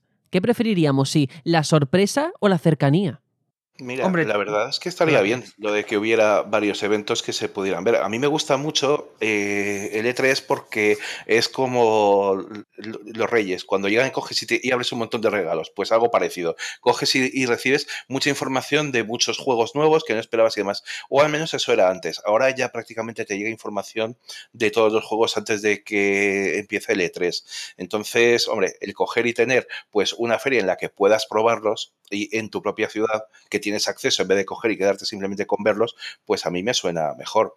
Y respecto a la Gamescom con este espectáculo, lo que espero es que sea un cambio en la Gamescom y lo que significa es que vaya a tener más juegos, como pasó con los Game Awards, que los premios mm, eran unos muy buenos, otros, no sé, algunos los presentaban tres seguidos o algo así. O sea, eso no me gustó tanto, pero en cambio había montones de juegos que estuvieron presentando y muchos que no conocía. Así que eso me gustó. Si van a hacer algo mejor en la Gamescom y empiezan a tener más juegos, porque yo creo que juegos hay una burrada al cabo del año. Entonces sí que puede haber contenido para distintas, para que la Gamescom tenga juegos y para el E3 tenga más, claro, pero también para que pueda haber pequeñas eh, ediciones en distintos países que, aporten juegos nuevos. A lo mejor no todos son triples A, pero sí que tenga variedad y cosas distintas que sean atractivas.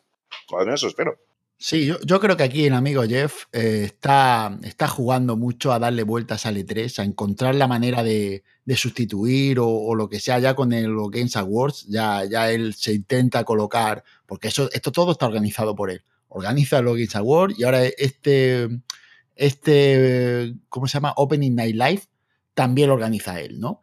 Y entonces yo veo ahí un intento de, de llegar a a equipararse a, lo que es el E3, viendo la flaqueza ¿no? que, ahora mismo está sufriendo el, evento. Que lo pueda conseguir o no, yo no sé si, si, podrá, pero al menos lo que creo que va es torpedeando la, la línea de flotación para en algún momento conseguir el asalto. Pero si esa es su pretensión, yo lo veo equivocado, porque si precisamente lo haces porque estás viendo que el E3 está de capa caída, lo que venga a sustituirlo no puede ser lo mismo, porque de la Gamescom al E3 lo que cambia es la localización, pero el formato es relativamente parecido, no hay un cambio sustancial. Entonces, si al final eh, hay un hecho y es que las compañías, en lugar de alquilar un stand en un espacio finito y fijo, prefieren crear su propio formato y que toda la atención recaiga en ellos, en un direct o en una cosa similar, es difícil competir con eso que sí, que en este caso el Geoff Kigley precisamente es una figura, es una personalidad que tiene muchos contactos, mucha influencia y que eso lógicamente lo vamos a ver. Pero a día de hoy, no sé si esto cambiará este año o lo que esté por venir, pero a día de hoy la Gamescom, tal y como yo la concibo, sirve Para los periodistas, por un lado, de del E3 a la Gamescom, comprobar el paso, comprobar la evolución de esos juegos. Si a, lo mejor alguno no ha podido acudir al E3, poder ahora sí que sí probarlo en la, en la Gamescom, aquí en Europa y sobre todo para el público. Yo veo un evento muy orientado al público de acercar esos juegos, esos anuncios que se han visto en Los Ángeles, donde hasta hace unos años, recordemos, no estaba permitida la, entrada al público. En este evento sí que podías ir. Y de hecho yo conozco a mucha gente que iba a Colonia, alquilaban un sitio y pasaban ahí el fin de semana. Entonces, querer ahora trasladar el E3, convertirlo a la Gamescom, quizás es una forma de que vire todo lo que existe en el E3 y toda esa atención concentrarla en un único sitio, ¿no? En lugar de diversificarlo, a ver si así logramos resurgir este formato tradicional de alguien dando una conferencia.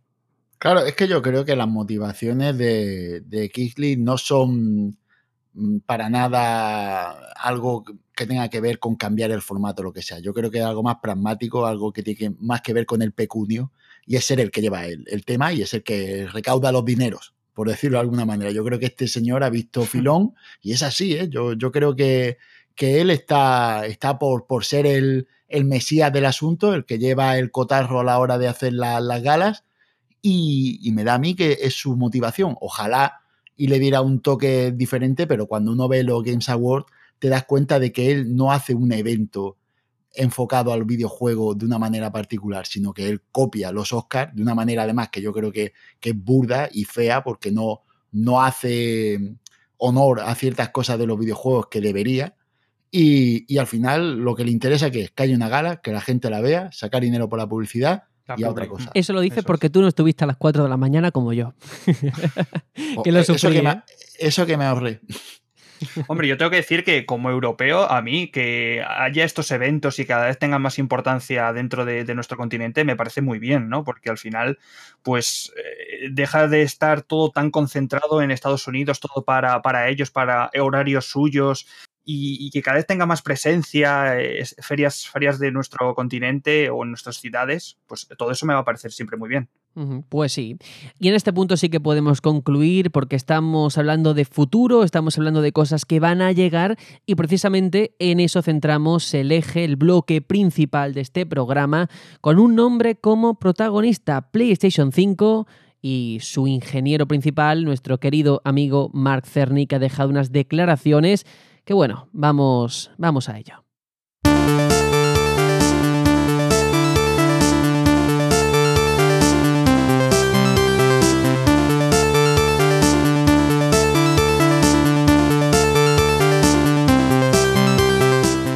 Y es que efectivamente no se ha hablado de otra cosa. Mark Cerny, como digo, diseñador de PlayStation 4 y ahora de PlayStation 5, ha dado los primeros datos oficiales de la que será la próxima consola de Sony y ayudan de hecho a establecernos una idea sobre qué podemos esperar en la siguiente generación.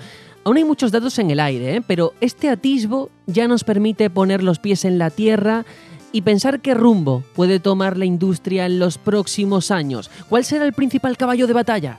Si la resolución adquirirá una importancia tan manifiesta como en esta generación o si el streaming está en la mente de los ingenieros de estas máquinas. Muchas preguntas, sí, pocas respuestas, también es verdad, pero esto es lo que sabemos de PlayStation 5. Vamos a ello.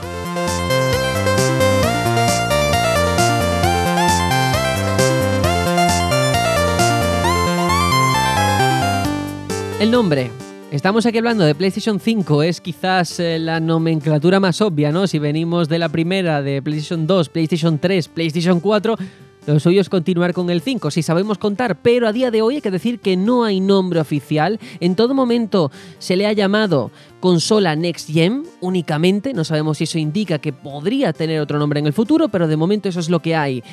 Eso sí, va a tener soporte para gráficos 8K y tecnología ray tracing. Otro nombre, otro concepto que últimamente se ha puesto de moda. Ahora después os daré paso a ver si podéis explicarlo, si podéis, eh, en cierta forma, contarnos qué significa esto, porque yo no lo tengo muy claro.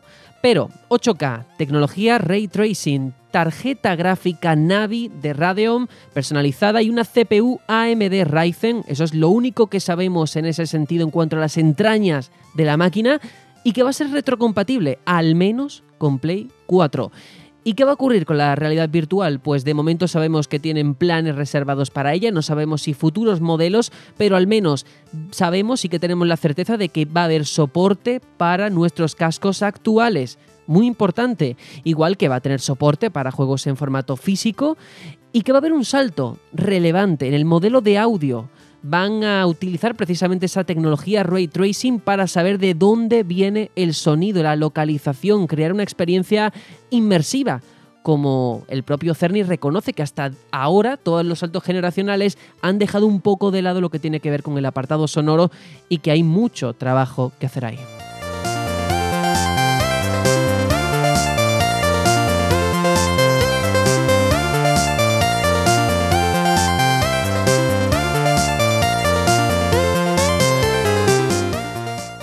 La entrevista es una auténtica maravilla a la hora de, bueno, facilitarnos cierta información, de poder aquí elucubrar de qué puede ser esta PlayStation 5, como por ejemplo también habla del disco duro que va a tener, que va a ser de tipo SSD, ya sabéis que va a tener una carga más rápida respecto a la tecnología actual. Y esto es todo, ¿eh? Ya no hay nada más. Sabemos esa tarjeta gráfica Navi que tiene un nombre muy sugerente, sobre todo relacionado con Zelda, pero no sé en qué se traduce esto. Antes de ir de pensar si podemos extrapolarlo esto al resto de mm, compañías de cara a la generación, yo quiero saber qué pensáis.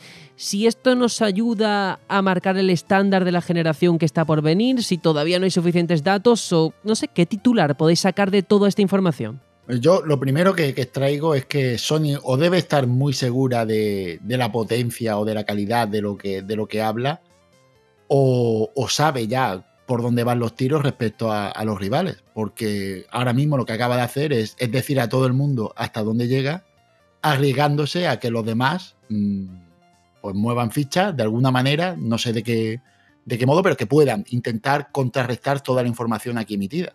Así que mi teoría es que a Sony está muy seguro de, lo que hace y, que será una máquina bastante, bastante buena. A mí por lo menos me da muy, buena, muy buenas vibraciones, sobre todo por el formato clásico a, a, la hora de hacerlo. No ha hablado de modelo de negocio, no ha hablado de streaming, no ha hablado nada más que de una máquina y de retrocompatibilidad. Así que eso a mí por ese lado me genera seguridad como jugador clásico. Ha repetido la jugada un poco cuando anunció Play 4 en su día de decir, oye, que si tienes un juego se lo vas a poder prestar a tu amigo, ¿no? Ha repetido un poco hablando de ese que van a seguir con ese soporte físico y sobre todo la retrocompatibilidad. Eso sí que sí es una diferencia apreciable y que yo creo que va a ser decisiva para muchos. ¿eh? Yo recuerdo que por Discord hablábamos pues, de esta noticia y no sé quién decía, o yo incluso, bueno, muy mal lo tiene que hacer Sony para que no me compre una PlayStation 5. Que puede parecer a lo mejor un comentario, tal, pero hay que entenderlo desde la lógica. Es decir, yo ahora mismo giro la espalda, miro mi estantería y si tengo 30 juegos de Play 4,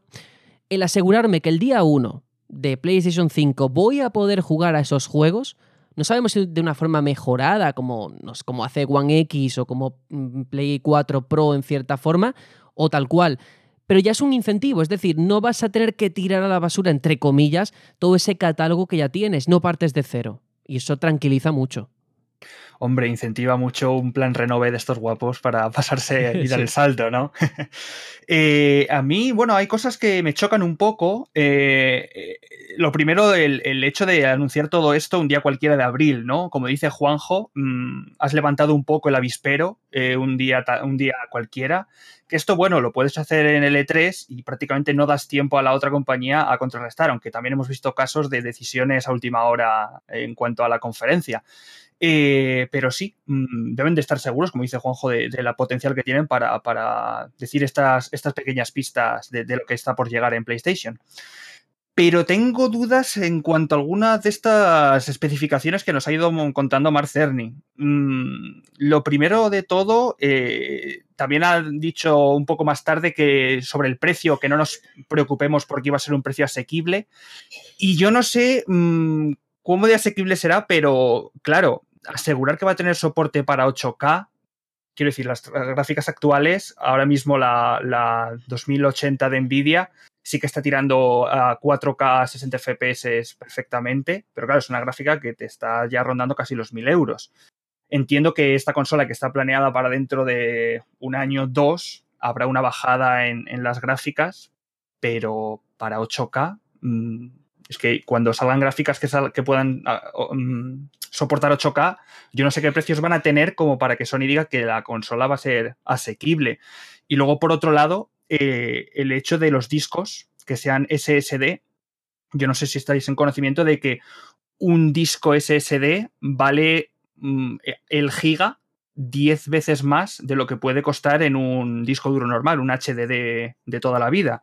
Entonces, que ahora todo vaya a estar en un SSD, sí, es verdad que lo vamos a notar en cuanto a velocidad de, lectura de, datos, pero ¿cuánto nos va a costar? Por eso, esas contradicciones me, dan mucha, mucha duda, ¿no? Y, ya para terminar, simplemente decir que me parece muy bien lo, de, lo que dice del salto de calidad en cuanto a sonido, mm, pero yo también le pediría, por favor, que den un salto de calidad en cuanto a la vibración del mando, porque llevamos con la misma vibración, yo creo que desde Play 2, Play 3, cuando las otras compañías han hecho verdaderas maravillas, eh, tanto Nintendo con su vibración HD en los Joy-Con, como eh, Xbox con esos gatillos con vibración, que son una auténtica maravilla en juegos como Forza o Tomb Raider. Yo creo que estoy completamente de acuerdo con Aitor, porque, como muy bien dice Aitor, primero, no me sorprende tanto que hayan podido levantar la liebre, porque al fin y al cabo estamos hablando de tecnología que aún no existe. Es decir, se supone que va a salir el nuevo Ryzen de AMD para este verano, las Navi también, entonces, bueno, eh, tanto no se puede hacer, sobre todo si además vas a trabajar también con AMD, los de eh, los de Microsoft. Entonces, bueno, a lo mejor podrían intentar meterles un poco de, no sé, de, de, una mejora, pero es que realmente no, no existe todavía, así que tampoco te creas tú que pueden hacer demasiadas cosas, eh, porque Microsoft, digo, Sony, lo que ha hecho es sacar o ofrecer una tecnología muy buena. Por fin no van a salir con unas con una consola obsoleta, sino que va a salir con una consola que para cuando salga, si es 2020, va a ser para eh, comparable a PCs de gama media alta. No voy a decir los máximos porque para ese tiempo ya se habrá hecho más normal que PCs de gama alta tengan incluso mejores soluciones, pero oye, sale con una máquina potente, que no pase como en esta generación, que a mitad de generación tuvieron que sacar una máquina un poco más potente para realidad virtual y para 4K o algo así. Entonces, eh, sacan una buena tecnología, pero lo del 8K Mm, parece inimaginable, porque si eh, estamos hablando de las nuevas Navi, que serán el equivalente a 2080, y como decía Héctor, 2080, las 2080 Ti son capaces de ejecutar juegos a, 60, a 4K y 60 frames, estamos hablando que para 8K tienen que ser cuatro veces más potentes. Y estamos hablando de tarjetas que cuestan en torno a los 1000 euros. Imagínate tarjetas que no existen ahora mismo para poder ejecutar el 8K. Mm, y en una consola que si va a tener un precio medio razonable, 500 euros a lo mejor, 600 uh, es muy alto. O sea, ofrece mucho, pero sería muy alto y sobre todo si no van a tener otra consola eh, de gama más baja, como parece que Microsoft sí va a hacer. Otra, otra All Digital o algo parecido. Entonces, por ese lado, me parece que es puro marketing de 8K. Lo del ray tracing, eh, ray tracing ahora mismo hace que baje hasta el 50% el rendimiento de las tarjetas, volvemos a de tarjetas de máxima de máxima potencia. Eh, jugar a 60 frames a 4K con el ray tracing activado ahora mismo suena a un sueño. A lo mejor llegan a 30 hercios, a lo mejor, pero ya volvemos a tener que elegir entre calidad o rendimiento. No lo sé, a mí me, suena muy, muy optimista. Habrá que verlo. Seguro Mark Cerny sabe mucho más que yo, pero así con lo que están contando parece poco probable. De todas formas, volviendo a 8K, no creo que le pongan tampoco mucha interés a eso porque ahora mismo es ínfima la cantidad de gente que tiene un televisor 8K y, los contenidos inexistentes. Entonces ya sé que Sony vende televisiones y no es nada raro que hable de 8K, de por qué tiene que vender esos televisores. Pero yo creo que lo que sí que hará la consola es emitir en 8K dar la posibilidad de que puedas coger y, pues a lo mejor con un Netflix que empiece también a emitir ellos en 8K, coja y permita sacarlo o algo así, porque no creo que lo saquen en formato físico en 8K, sinceramente. No sé qué podría llevarlo.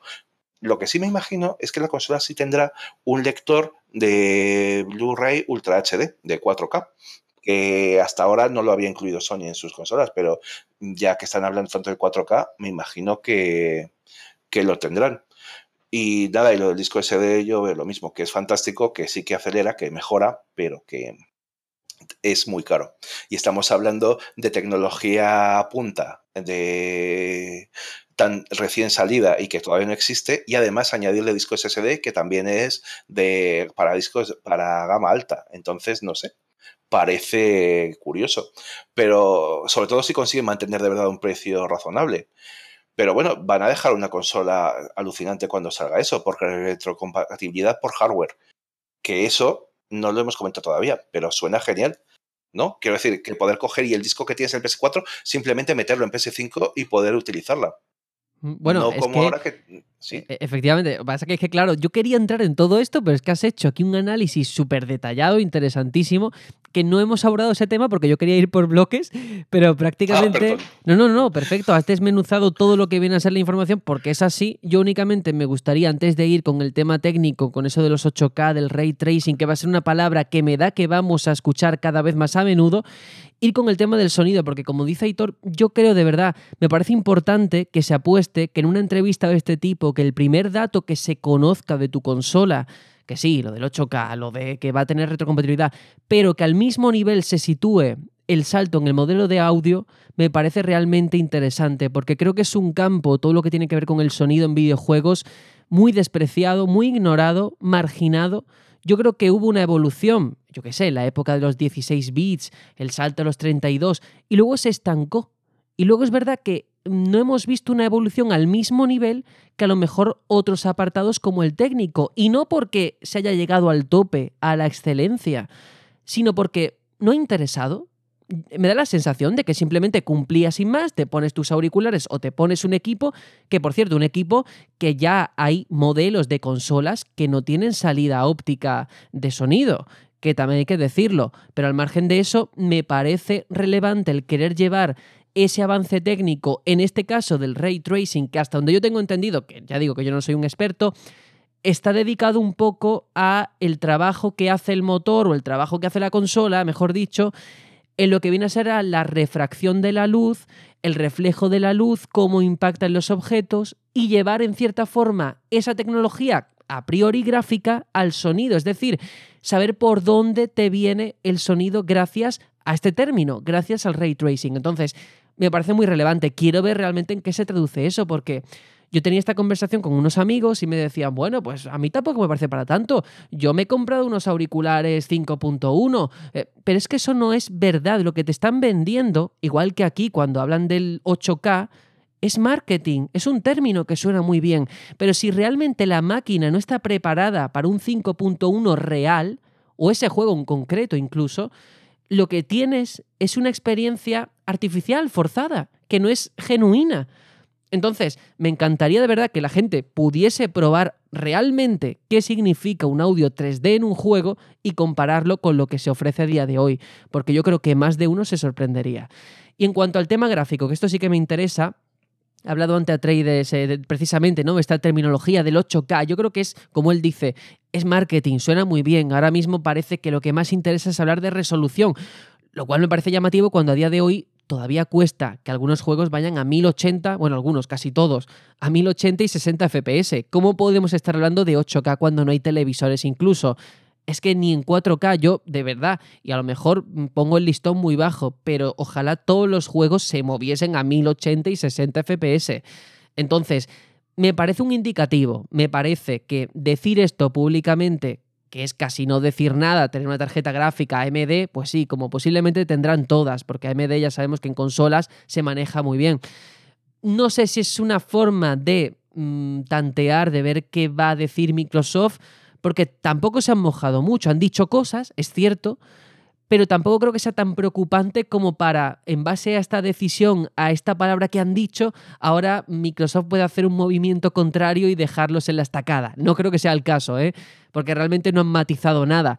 Pero En todo esto sí que hay un tema que os quiero trasladar, sobre todo a Juanjo, porque él tiene también las gafas, y es PlayStation VR, porque sí que parece que no han tirado la toalla, que va a tener protagonismo, que va a tener soporte para el modelo actual, pero claro, si se habla de soporte para el modelo actual, implícitamente se está hablando de que va a haber un modelo nuevo, muy posiblemente.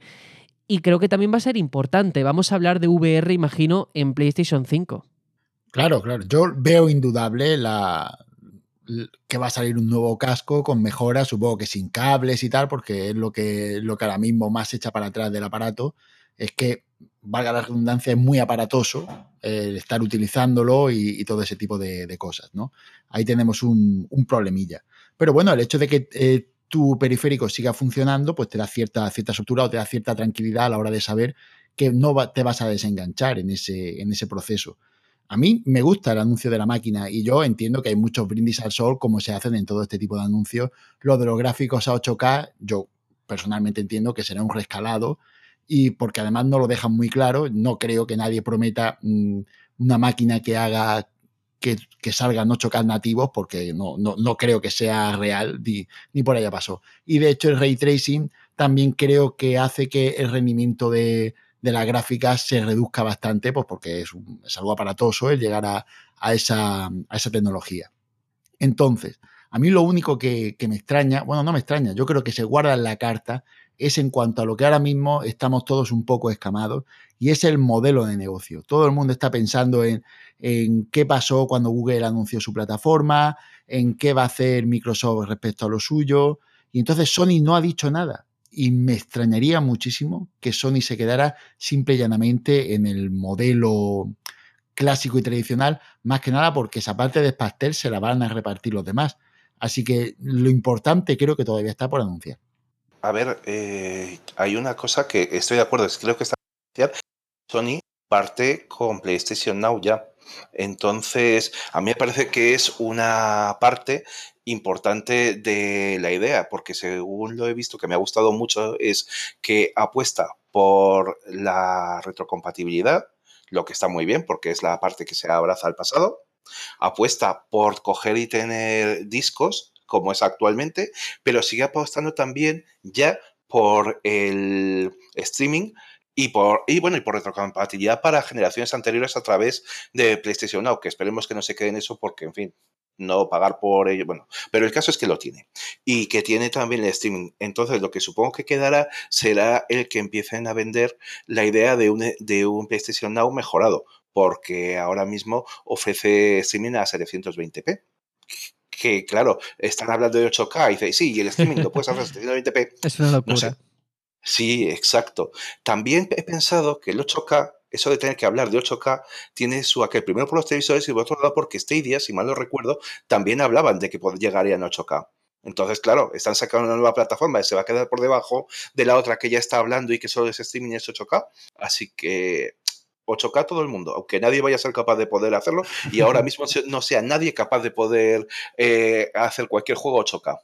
Vamos, creo yo. Pero bueno, la verdad es que a mí me gusta, porque es que si quitamos esas partes eh, que son brindis al sol, lo que están ofreciendo es un maquinón. Y además que cubre a quien quiera jugar solo en digital, a quien quiera jugar con discos y a quien quiera jugar sus discos anteriores. A mí me suena muy bien, la verdad. Yo lo que veo es que conforme hablamos, me da la sensación precisamente que venimos de unos meses en los que Sony precisamente no nos ha dado grandes alegrías. Bueno, pues ya sabemos, ese direct fallido en cierta forma por las expectativas que teníamos, esa ausencia en el E3. Y precisamente hablando de todo esto, yo percibo lo contrario. Por fin veo una ilusión al menos de ver qué va a ocurrir, de una nueva consola, todo eso que ese barullo que se origina, que me parece muy interesante, sobre todo si se cumple lo que prometen. Pero está bien volver a tenerla aquí en la lucha, en la pugna de ver qué consola, qué compañía se lleva el gato al agua y que, ojo, mm, que no esté el E3, al E3 no significa que no vaya a tener presencia. No es tampoco ninguna novedad que si precisamente Mark Cerny ha elegido esta fecha que nos chirriaba un poco, ¿por qué ahora? Porque no ha elegido ningún escaparate más apropiado es porque dentro de muy poco vamos a tener datos más relevantes. Vamos, no creo que tengamos que esperar mucho este año, por supuesto, y si lo hacen cerca del E3, pues es una forma de darle una bofetada sin manos al propio formato, ¿eh? a, la, propia feria.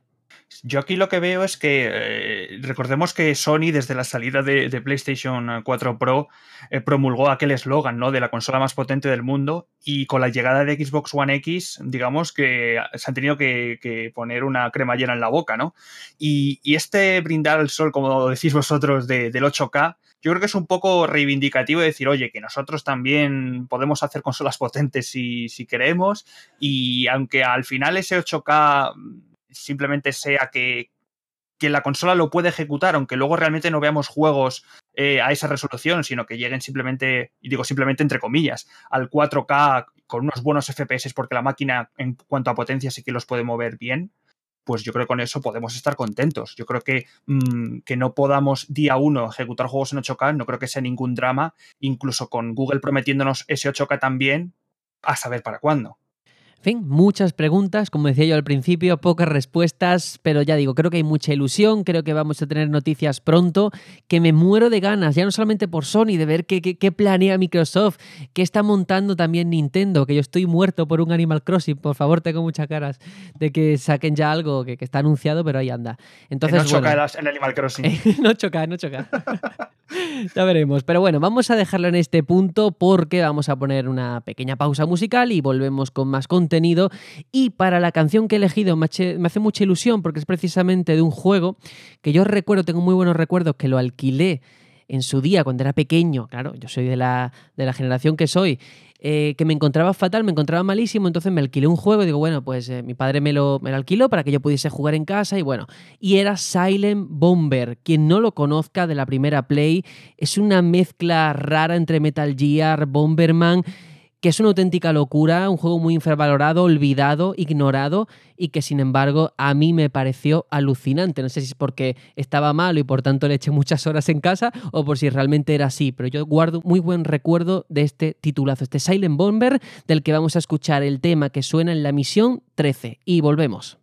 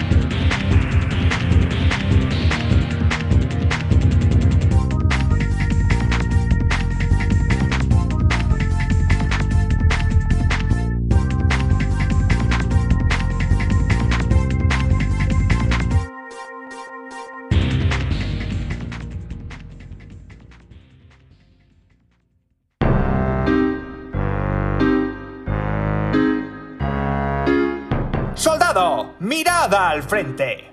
Somos el Batallón Pluto. Si quieres seguir informado de la actualidad y escuchar los mejores debates y opiniones de la industria del videojuego, te recomiendo encarecidamente que sigas nuestro podcast semanal en Nightbox, iTunes y Spotify. Además, también tenemos página web www.elbatallonpluto.com y si no, también puedes seguirnos por redes sociales. Estamos en Twitter, Facebook, YouTube, Twitch y Discord.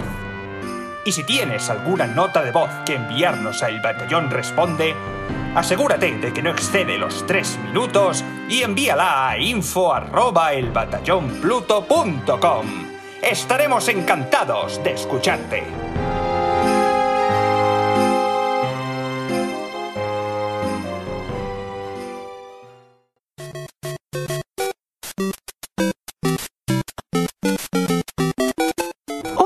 Amigos, a Batallón Pluto, soy yo, Mario. Ujú, Mamma mía, ustedes son número uno. Vosotros también.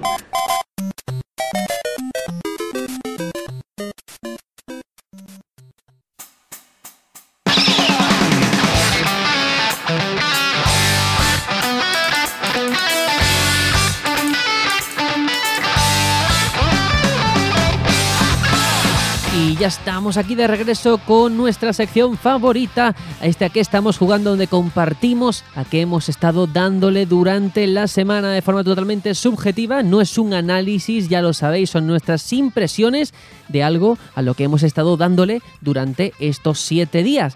Y en esta ocasión empiezo contigo, Aitor, a ver a qué has estado jugando. Pues bueno, se va acabando abril y ya sabéis que este mes eh, no ha habido como digamos muchas novedades de peso para jugar día 1. Sí que tenemos mucha cosa en cines y en series y tal, pero en cuanto a videojuegos, yo creo que lo hemos remarcado alguna que otra vez, que no ha sido un mes especialmente prolífero en cuanto a bombazos, ¿no?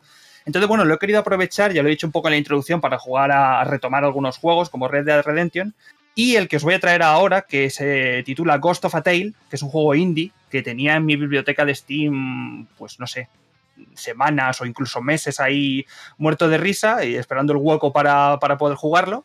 Y bueno, me, animé a ello en cuanto acabé Sekiro. Entonces, bueno, es un juego que de verdad mmm, entra muchísimo por, por los ojos, es lo que me hizo pillarlo sin conocer qué tipo de juego iba a ser. Es un juego que está realizado con el motor Unity, pero es que es preciosísimo eh, visualmente, eh, incluso eh, en el plano sonoro también, y sobre todo de iluminación de entornos, está muy cuidado. Yo creo que la gente de, de Seid GC, que es la desarrolladora y, la publisher de, del juego, pues tiene muy buen gusto a la hora de, de recrear este universo que nos, que nos ofrece, ¿no? Eh, es un juego que, lo he podido disfrutar en Steam y creo que si no está ya en consolas, lo va a estar eh, disponible a lo largo de, este año.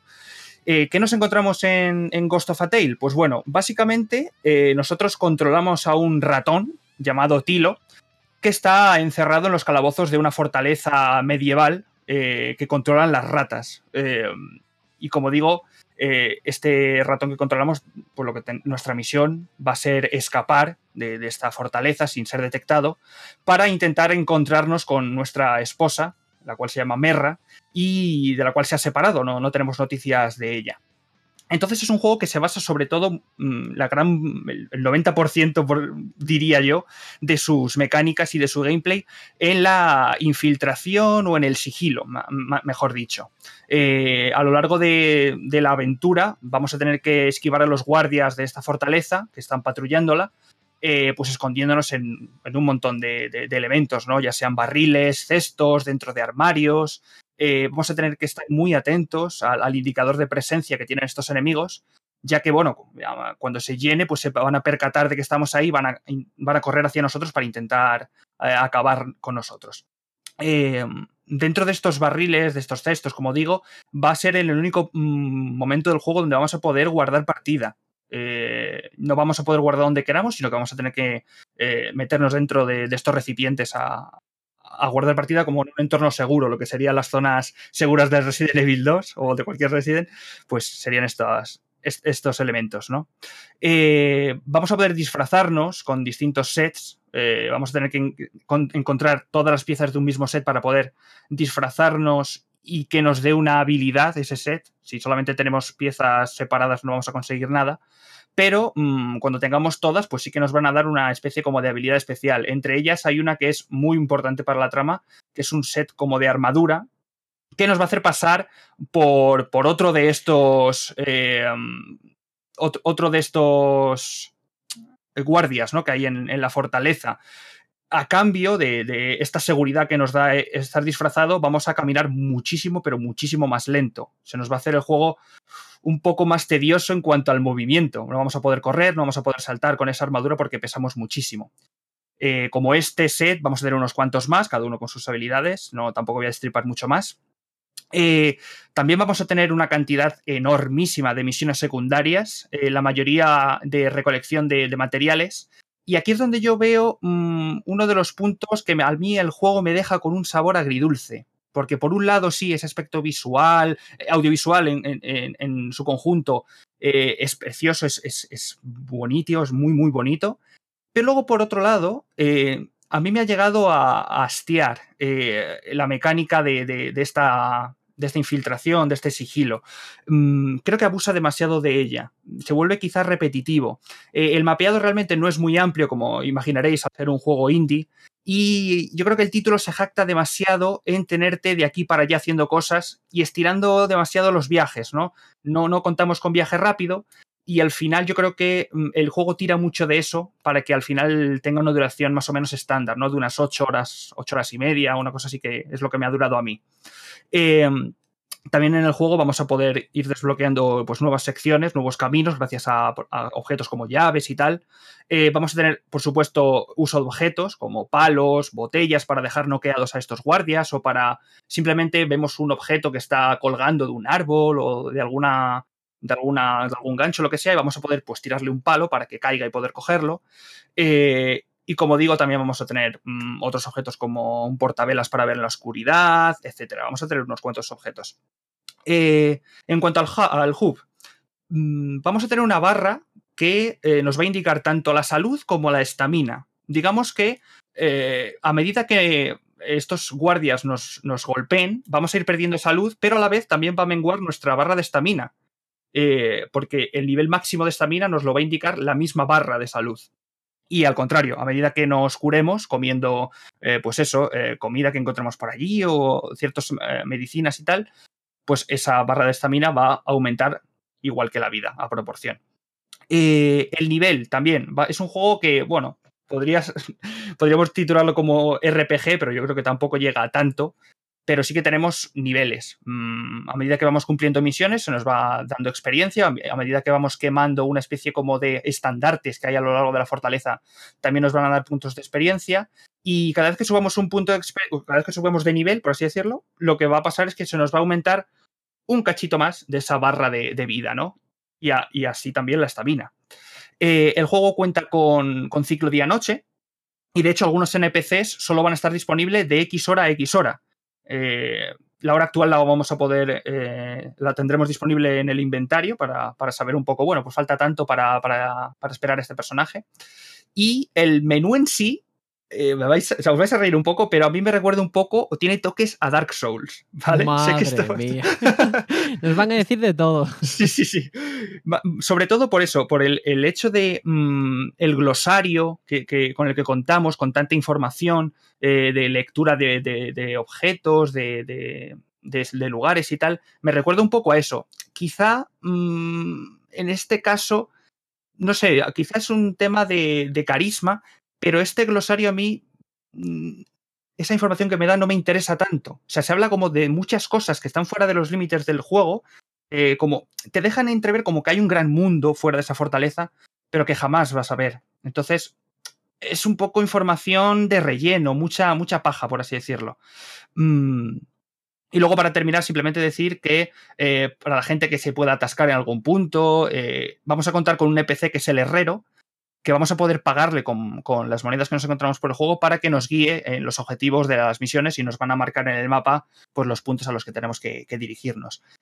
En definitiva, un juego que mm, entra muchísimo por los ojos y que los amantes del sigilo van a agradecer muchísimo, porque a mí, ya digo, me ha durado unas ocho horitas y pico y no me he jactado de hacer misiones secundarias a tope, pero el que lo quiera completar al 100% tiene horas para echar hasta aburrirse.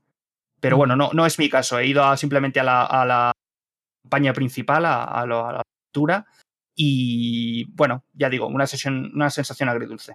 Yo sí que le he seguido la pista a este Ghost of a Tale porque, bueno, lo primero es que es monísimo. Esto de, Sí. de los ratones es que de verdad es precioso. El- incluso el detalle tan, yo qué sé, tan obsesivo de tener el ratón quieto y las animaciones, que animaciones. hace es Sí, un aplauso. increíble. Todo hay que Sí, sí, decirlo hecho con el motor Unity, se ve impresionante y sobre todo se ve impresionante teniendo en cuenta que está hecho por una única persona que su historia también es apasionante. Os invito de verdad que la descubráis porque, bueno, eh, la persona que la ha hecho se llama Saif Galad y es interesante porque él parte, él era animador en películas, para mí la mejor película que ha hecho DreamWorks, que es El Príncipe de Egipto. Precisamente él se encargaba de, animar a Moisés y luego él ha trabajado en un montón de películas. ¿eh? Él trabajó en El Espantatiburones, en Gru, mi villano favorito, Lorax. Y todo eso, todo ese aprendizaje lo llevó al videojuego. Entonces, claro, no me extraña tanto que precisamente nos llame la atención esa animación del ratón porque es que él, su trabajo era de animador y todo eso se traslada muy bien, ¿no? Y bueno, me parece un trabajo maravilloso que lógicamente eh, los fallos que tiene yo creo que no son errores de concepto, sino precisamente achacables a que está hecho por una única persona y por tanto no puedes cubrir todo, no toda esa información de la que tú hablas que te dan en ese menú sobre lo que ese mundo que hay fuera, ese universo, es porque claro, el trabajo tienes que mm, acotarlo, ¿no? No puedes hacer todo lo que te gustaría. Y en ese sentido yo creo que ojalá si existiese, no sé, un Ghost of a Tale 2, ver todas esas ideas, aplicarlas, refinarlas, porque tiene mucho potencial y es un juego que tardó en hacer cuatro años, pero que creo que el resultado salta a la vista. Chino, desde luego que, que es monísimo. De hecho, me parece muy curioso, ¿no? Como mucha gente de, del cine va- acaba también en, en esta industria, ¿no? Eh, a- quizá, no sé, buscan otras experiencias eh, diferentes y, y aquí, aquí los tenemos. Pero sí, desde luego, si podéis, eh, id a YouTube cuando, cuando acabéis de escuchar el podcast, escribid Ghost of a Tale y simplemente mirad cómo, cómo se comporta esos ojos negros de, de, de Tilo que de verdad encandilan. Es increíble cómo los ratones en, en las producciones audiovisuales son preciosas y luego lo ves en la realidad y sales corriendo, ¿eh? Sí, aunque son peores las ratas, ¿eh? También te lo digo. Mm, Sí, es verdad. Eso es cierto. Pero bueno, vamos a quedarnos con esa imagen de, de este ratoncito, de Mickey Mouse y ya está. Vamos regular de tiempo, pero a mí me gustaría saber, Juanjo, qué has estado dándole durante la semana. Bueno, voy a empezar diciendo que, que he hecho un poquito de trampas porque la realidad es que esta semana no está jugando. Pero eso no nada se nuevo. dice, Juanjo, eso no se dice. Tengo que decir la verdad, luego lo, lo cuento porque además, como lo dije en la quedada, lo que no voy a hacer es mentir y además quedar por mentiroso. bueno, el caso es que este juego lo jugué en este impasse de tiempo que no estuve, estuve con el batallón y, y entonces, pues, por deformación cuasi profesional, pues última, bueno, casi siempre cuando juego un juego, pues siempre tengo una libretita al lado y tomo anotaciones y he rescatado todas esas anotaciones para hablar de Celeste, que lo jugué a principios de año, ya que fue cuando lo, dieron con el Gold en, en- Microsoft, en la Xbox One. La verdad es que fue todo un acierto y una felicidad encontrarme con este juego, desarrollado y distribuido por Matt Make Games, que es un grupo indie que, por supuesto, y evidentemente el amigo Matt, que se apellida Thorson, dirigió y diseñó el juego. Lo lanzó, además de para One, pues para PC, Play 4, Switch y, y fue lanzado en enero de 2018. Es decir, yo lo jugué con un año de, de tiempo posterior. Y la verdad es que me arrepiento bastante, ¿no? Porque en el cómputo general me parece un juego genial. Ya que nos encontramos ante un juego de plataformas clásico en 2D con unos gráficos pixelar bastante vistoso y yo diría que hasta bonito, en la medida de, de tus gustos por este tipo de, de estética, ya que el pixel art es algo particular que no a todo el mundo está muy, muy enamorado de este estilo, pero al que le gusta le encantará este juego. Y cuando se habla de Celeste se suele destacar como algo distintivo su dificultad y la realidad es que Celeste no es un juego fácil, al contrario, es un juego exigente. Eh, pero me gusta pensar que lo es en la medida en la que tú te quieres complicar, ya que durante nuestro avance podremos recolectar una serie de ítems, que son unas fresas, colocadas expresamente en zonas difíciles de acceder y que son totalmente opcionales. También podremos desbloquear una versión difícil del nivel si nos encontramos unas cintas de cassette, que son la cara B. Eh, y bueno, y ahora, para el que no sepa esto, porque aquí mucha gente joven que está escuchando los radiocassettes, eran unos mm, reproductores de música, de audio, en la que tú utilizabas unas cintas en las que eh, por una cara se escuchaban unas canciones y cuando le daban la vuelta a la cinta se escuchaba otra. Y dar la vuelta a la cinta para seguir escuchando la otra cara era ir a la otra parte de, la cinta porque normalmente la cara A era la que estaba dedicada a la música o, los temas más mainstream del grupo. Y la cara B se la podía considerar eh, algo más íntimo o personal del grupo, ya que eran canciones que habían hecho ellos, pero no estaban tan dedicadas a captar la atención del oyente. Y me gusta mucho que, hayan hecho esa manera particular de, titular estos niveles personalizados. Me, gusta bastante eh, esa, esa, manera de hacerlo. También me gustaría hablar de la mecánica de asegurar fresas, porque no te vale con coger la fresa, sino que hay que caer en una plataforma a pie firme para que cuente como conseguida es algo curioso en cuanto a que no te vale simplemente con hacerlo, sino que tienes que consolidarlo. Algo que me parece muy bonito. Es como en el tenis. No te vale con, ganar un punto. Tienes que demostrar que eres mejor que el otro. Algo que me parece interesante. Y la mecánica más característica del juego es el dash, que nos permite hacer un impulso extra para acceder a lugares inverosímiles. Se realiza con un botón distinto al de salto y la combinación de ambos botones junto con el direccional son todo lo necesario para que un diseño de niveles casi perfecto haga de este título algo, para mi gusto, más que interesante. Hasta aquí podría, todo podría hacer pensar que estamos ante un Super Meat Boy de la vida, donde morir mucho y el respawn rápido y directo hará que no pares de intentar superar niveles. Y bien es verdad que cada uno de estos desafíos, articulados en seis capítulos diferenciados, tanto en estética y mecánicas propias, ya tiene identidad como para hacer un juego notable.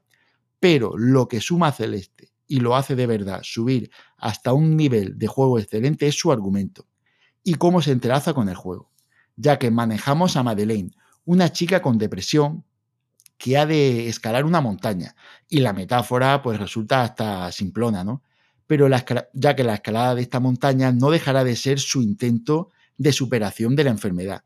El caso es que su planteamiento es directo y conciso yo noto que lo hace de una manera no dando vueltas ni tribulando, sino bastante eh, al pie y, eso, directo, en cuanto a las escenas y conversaciones que tienes con los NPCs que encuentras. Si todo va muy directo a lo que quieren explicar. Y la evolución de la enfermedad comiéndose a nuestra protagonista, la justificación de las mil y una muertes que sufrimos como las veces que tendremos que superar las adversidades, sin importar cuántas veces sean. Es, todo eso está muy bien llevado. Ver a Madeleine evolucionar, superar el pánico, ayudar y ser ayudada en su camino, y sobre todo sufrir. Compartir el sufrimiento en lo difícil que es escalar esa montaña hasta el, como digo en mi caso, literal dolor de manos por la precisión casi quirúrgica de ciertos segmentos del juego y el no querer parar para de algún modo demostrar y demostrarte que las adversidades se pueden y se deben superar. Somatizar de algún modo la, enfermedad mm, te da cierta perspectiva y no deja de ser una lección de vida, de autosuperación constante. Mm, para mí, levantarte tras cada caída y afrontar los retos poco a poco es la moraleja que hace de este celeste un juego, para mi gusto, mágico. ¡Wow! De hecho, fíjate, voy a, cargar un poco esta atmósfera y lo siento, pero Aitor por aquí por el chat ponía en tono jocoso, pero al final es a lo que me lleva. Todo al final evoca lo mismo, que estás hablando de, de esa recompensa, el caerte, el levantarte, el sentir que estás progresando, aprendiendo. Todo eso son palabras que hemos escuchado precisamente hablando de Dark Souls. Y entonces Aitor hablaba, bueno, ¿no será este el Dark Souls de los indies? Hombre, mm, creo que el perfil, en cierta forma, todo va lo mismo. Es decir, antes de Dark Souls ya existía y Celeste, desde luego, recoge también el testigo en ese sentido, al menos, ¿no? A mí lo, que me gusta de este juego es la manera en la que te hacen entender la enfermedad de Madeleine. Madeleine tiene, tiene problemas, tiene problemas psicológicos, y tú llegas a entender esos problemas psicológicos por cómo te lo cuentan. Yo no he querido spoilear nada, no he querido dar ningún ejemplo claro, porque me parece precioso descubrir este juego. Es algo muy bonito, lo digo de verdad, cómo llegas a entender de alguna manera, yo he hablado de la dificultad porque es lo más obvio, pero hay otros modos y otros puntos de vista y la música incluso, está todo hecho de una manera muy sutil para llegar a empatizar con un split 2D de pixel art. Eso es muy difícil de hacer. Yo me sentí mm, en algunos momentos realmente emocionado y, y es algo que, que no me había conseguido pasar con un juego con esta estética, sin tantísima mm, historia y eso de verdad a mí me ha llegado. De hecho, mm, el juego lo, lo he, eh, me lo voy a comprar para, para, para Switch, lo tengo reservado en Limited Rare Games, porque creo que, que es algo que, que me ha marcado y es algo muy bonito. Para mí un juego precioso, lo recomiendo como uno de los mejores juegos que he jugado en la última en los últimos 5 o 6 años, seguro, segurísimo. Casi nada, ¿eh? Y además, precisamente como tú dices, ese mensaje que creo que es muy importante, esa concienciación. Hablábamos de vez en cuando es recurrente, se habla de Hellblade, pues mira, aquí tenemos otro título precisamente de última jornada que también tiene algo que contar, que también eso hay que decirlo, que los juegos está bien, hay que jugarlos, valga por delante porque es el propio medio, pero que tengan un mensaje, que cuenten algo. Y en este caso, pues está ahí presente como tú dices. Nos quedamos sin tiempo, tenemos que dejarlo aquí, pero me parece desde luego impresionante tanto a Tale como Celeste, que tiene una calidad avalada y por lo que has dicho, Juanjo, pues no me cabe ninguna duda de que efectivamente ese a ti te ha marcado, seguro que a quien lo pruebe, oye, posibilidades hay desde luego de que también le llegue al alma y al corazón. Así que vamos a dejarlo en este punto y ahora sí que sí vamos con la despedida de este programa.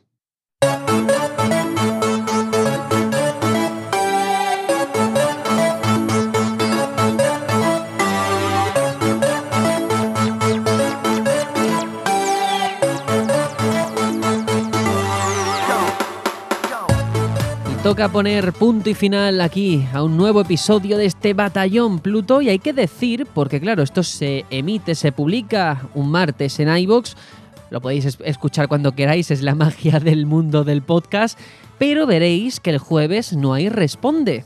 Y diréis, ¿a qué se debe esto? ¿Han sido los efectos, los estragos de esa Semana Santa? ¿Habéis trabajado menos? No es el caso, es simplemente, ya lo hemos comentado muchas veces, que es un formato que hacemos para vosotros y por vosotros.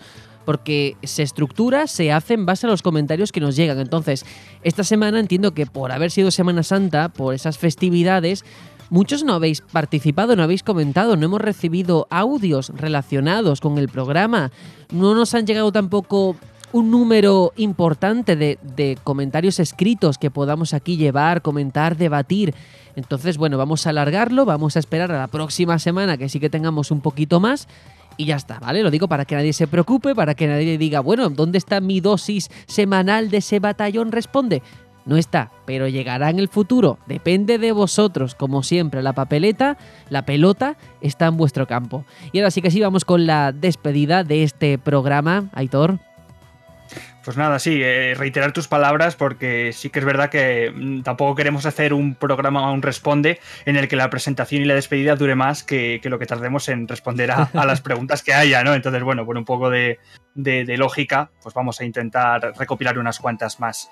Y yo nada más, para despedirme simplemente decir que habéis estado hablando o hemos estado hablando un poco de almacenamiento en, en este programa y yo tengo que confesar que he tenido que sacrificar mi, mi disco duro externo eh, para mi PlayStation 4, para que me quepan todos los títulos que tenía, eh, tanto en el almacenamiento interno como, como en él, y los títulos que vayan llegando. Así que bueno, eh, ha tenido que ser así, pero bueno, contento en Pues cierta eso medida. lo tenía que haber dicho en el debate, que te lo has callado. Era muy importante, ¿eh? Pero es verdad, es una realidad que muchos tenemos que sufrir. Yo reconozco que a veces tengo cosas instaladas que ni me acuerdo. Hay que decirlo así. Luego, cuando toca borrar, digo, anda, que es que tenía esto instalado del año 1. Pero de una Claro. pereza, luego volver a descargarlo, ese es el Eso problema. es. Mm, Ese es el problema, sí. Eso es, pero bueno, a ver si con esto del streaming de la nube mejoran los tiempos también de descarga, ¿no? Del ancho de banda y demás, pero bueno. Fibra más gorda aún. Eso, eso, más gorda. Y bueno, Juanjo, igual nos vemos la próxima semana. Pues sí, nos vemos la próxima semana. Yo, para mí, esta ha sido una semana muy especial. Me reitero en que la quedada me ha marcado. Ha sido algo muy bonito. Me ha gustado mucho y, y con eso me quedo. Con una semana preciosa. Esta Semana Santa siempre estará ahí en mi memoria. Y nada, que nos vemos la semana que viene. Eso es, para la próxima Semana Santa os invitaré a Torrijas si tenemos la ocasión. A ver si es verdad. A ver si es verdad. Y lo mismo a Trades, nos vemos el martes que viene. Pues sí, nos vemos el martes que viene. Esta semana tocará jugar eh, a Super Smash Bros. que lo tenía un poco abandonado, pero oye, si tenemos evento, pues oye, habrá que prepararse un poquito. Oye, y una petición final. Eh, toda la gente que está ya dándole al editor, por favor, nos- yo creo que nos haría mucha ilusión si alguno hiciese un escenario del batallón Pluto. Buah, sería increíble. Uh, Ya sabes que Dani, Dani, en cuanto oiga esto, va a poner su magia al servicio de tus palabras. Hombre, y ahora Esto es seguro. Pueden salir cosas muy bonitas de ahí, ¿eh? De hecho, yo tenía pensado, digo, a ver si podemos hacer un directo de esto que yo suelo hacer los viernes noche, probando creaciones de los oyentes. No sobre el batallón, sino cualquier escenario que hayan hecho, que lo compartan y lo vayamos jugando en directo. Puede salir una cosa muy bonita, pero ante todo, yo reitero, soy muy pesado, pero es que es lo que me toca. Torneo de Smash, por favor, quiero que seamos cuantos más mejor, que sea algo épico. Nunca hemos hecho una cosa como esta, es el primer torneo, tenemos mucho que aprender, pero quiero, queremos que este viaje lo emprendamos todos juntos. Así que ya digo, ahí tenéis el enlace en la descripción de este audio y espero que os apuntéis muchos. Y ahora sí que sí, nos vemos en el próximo programa. Un saludo. Chao, chao.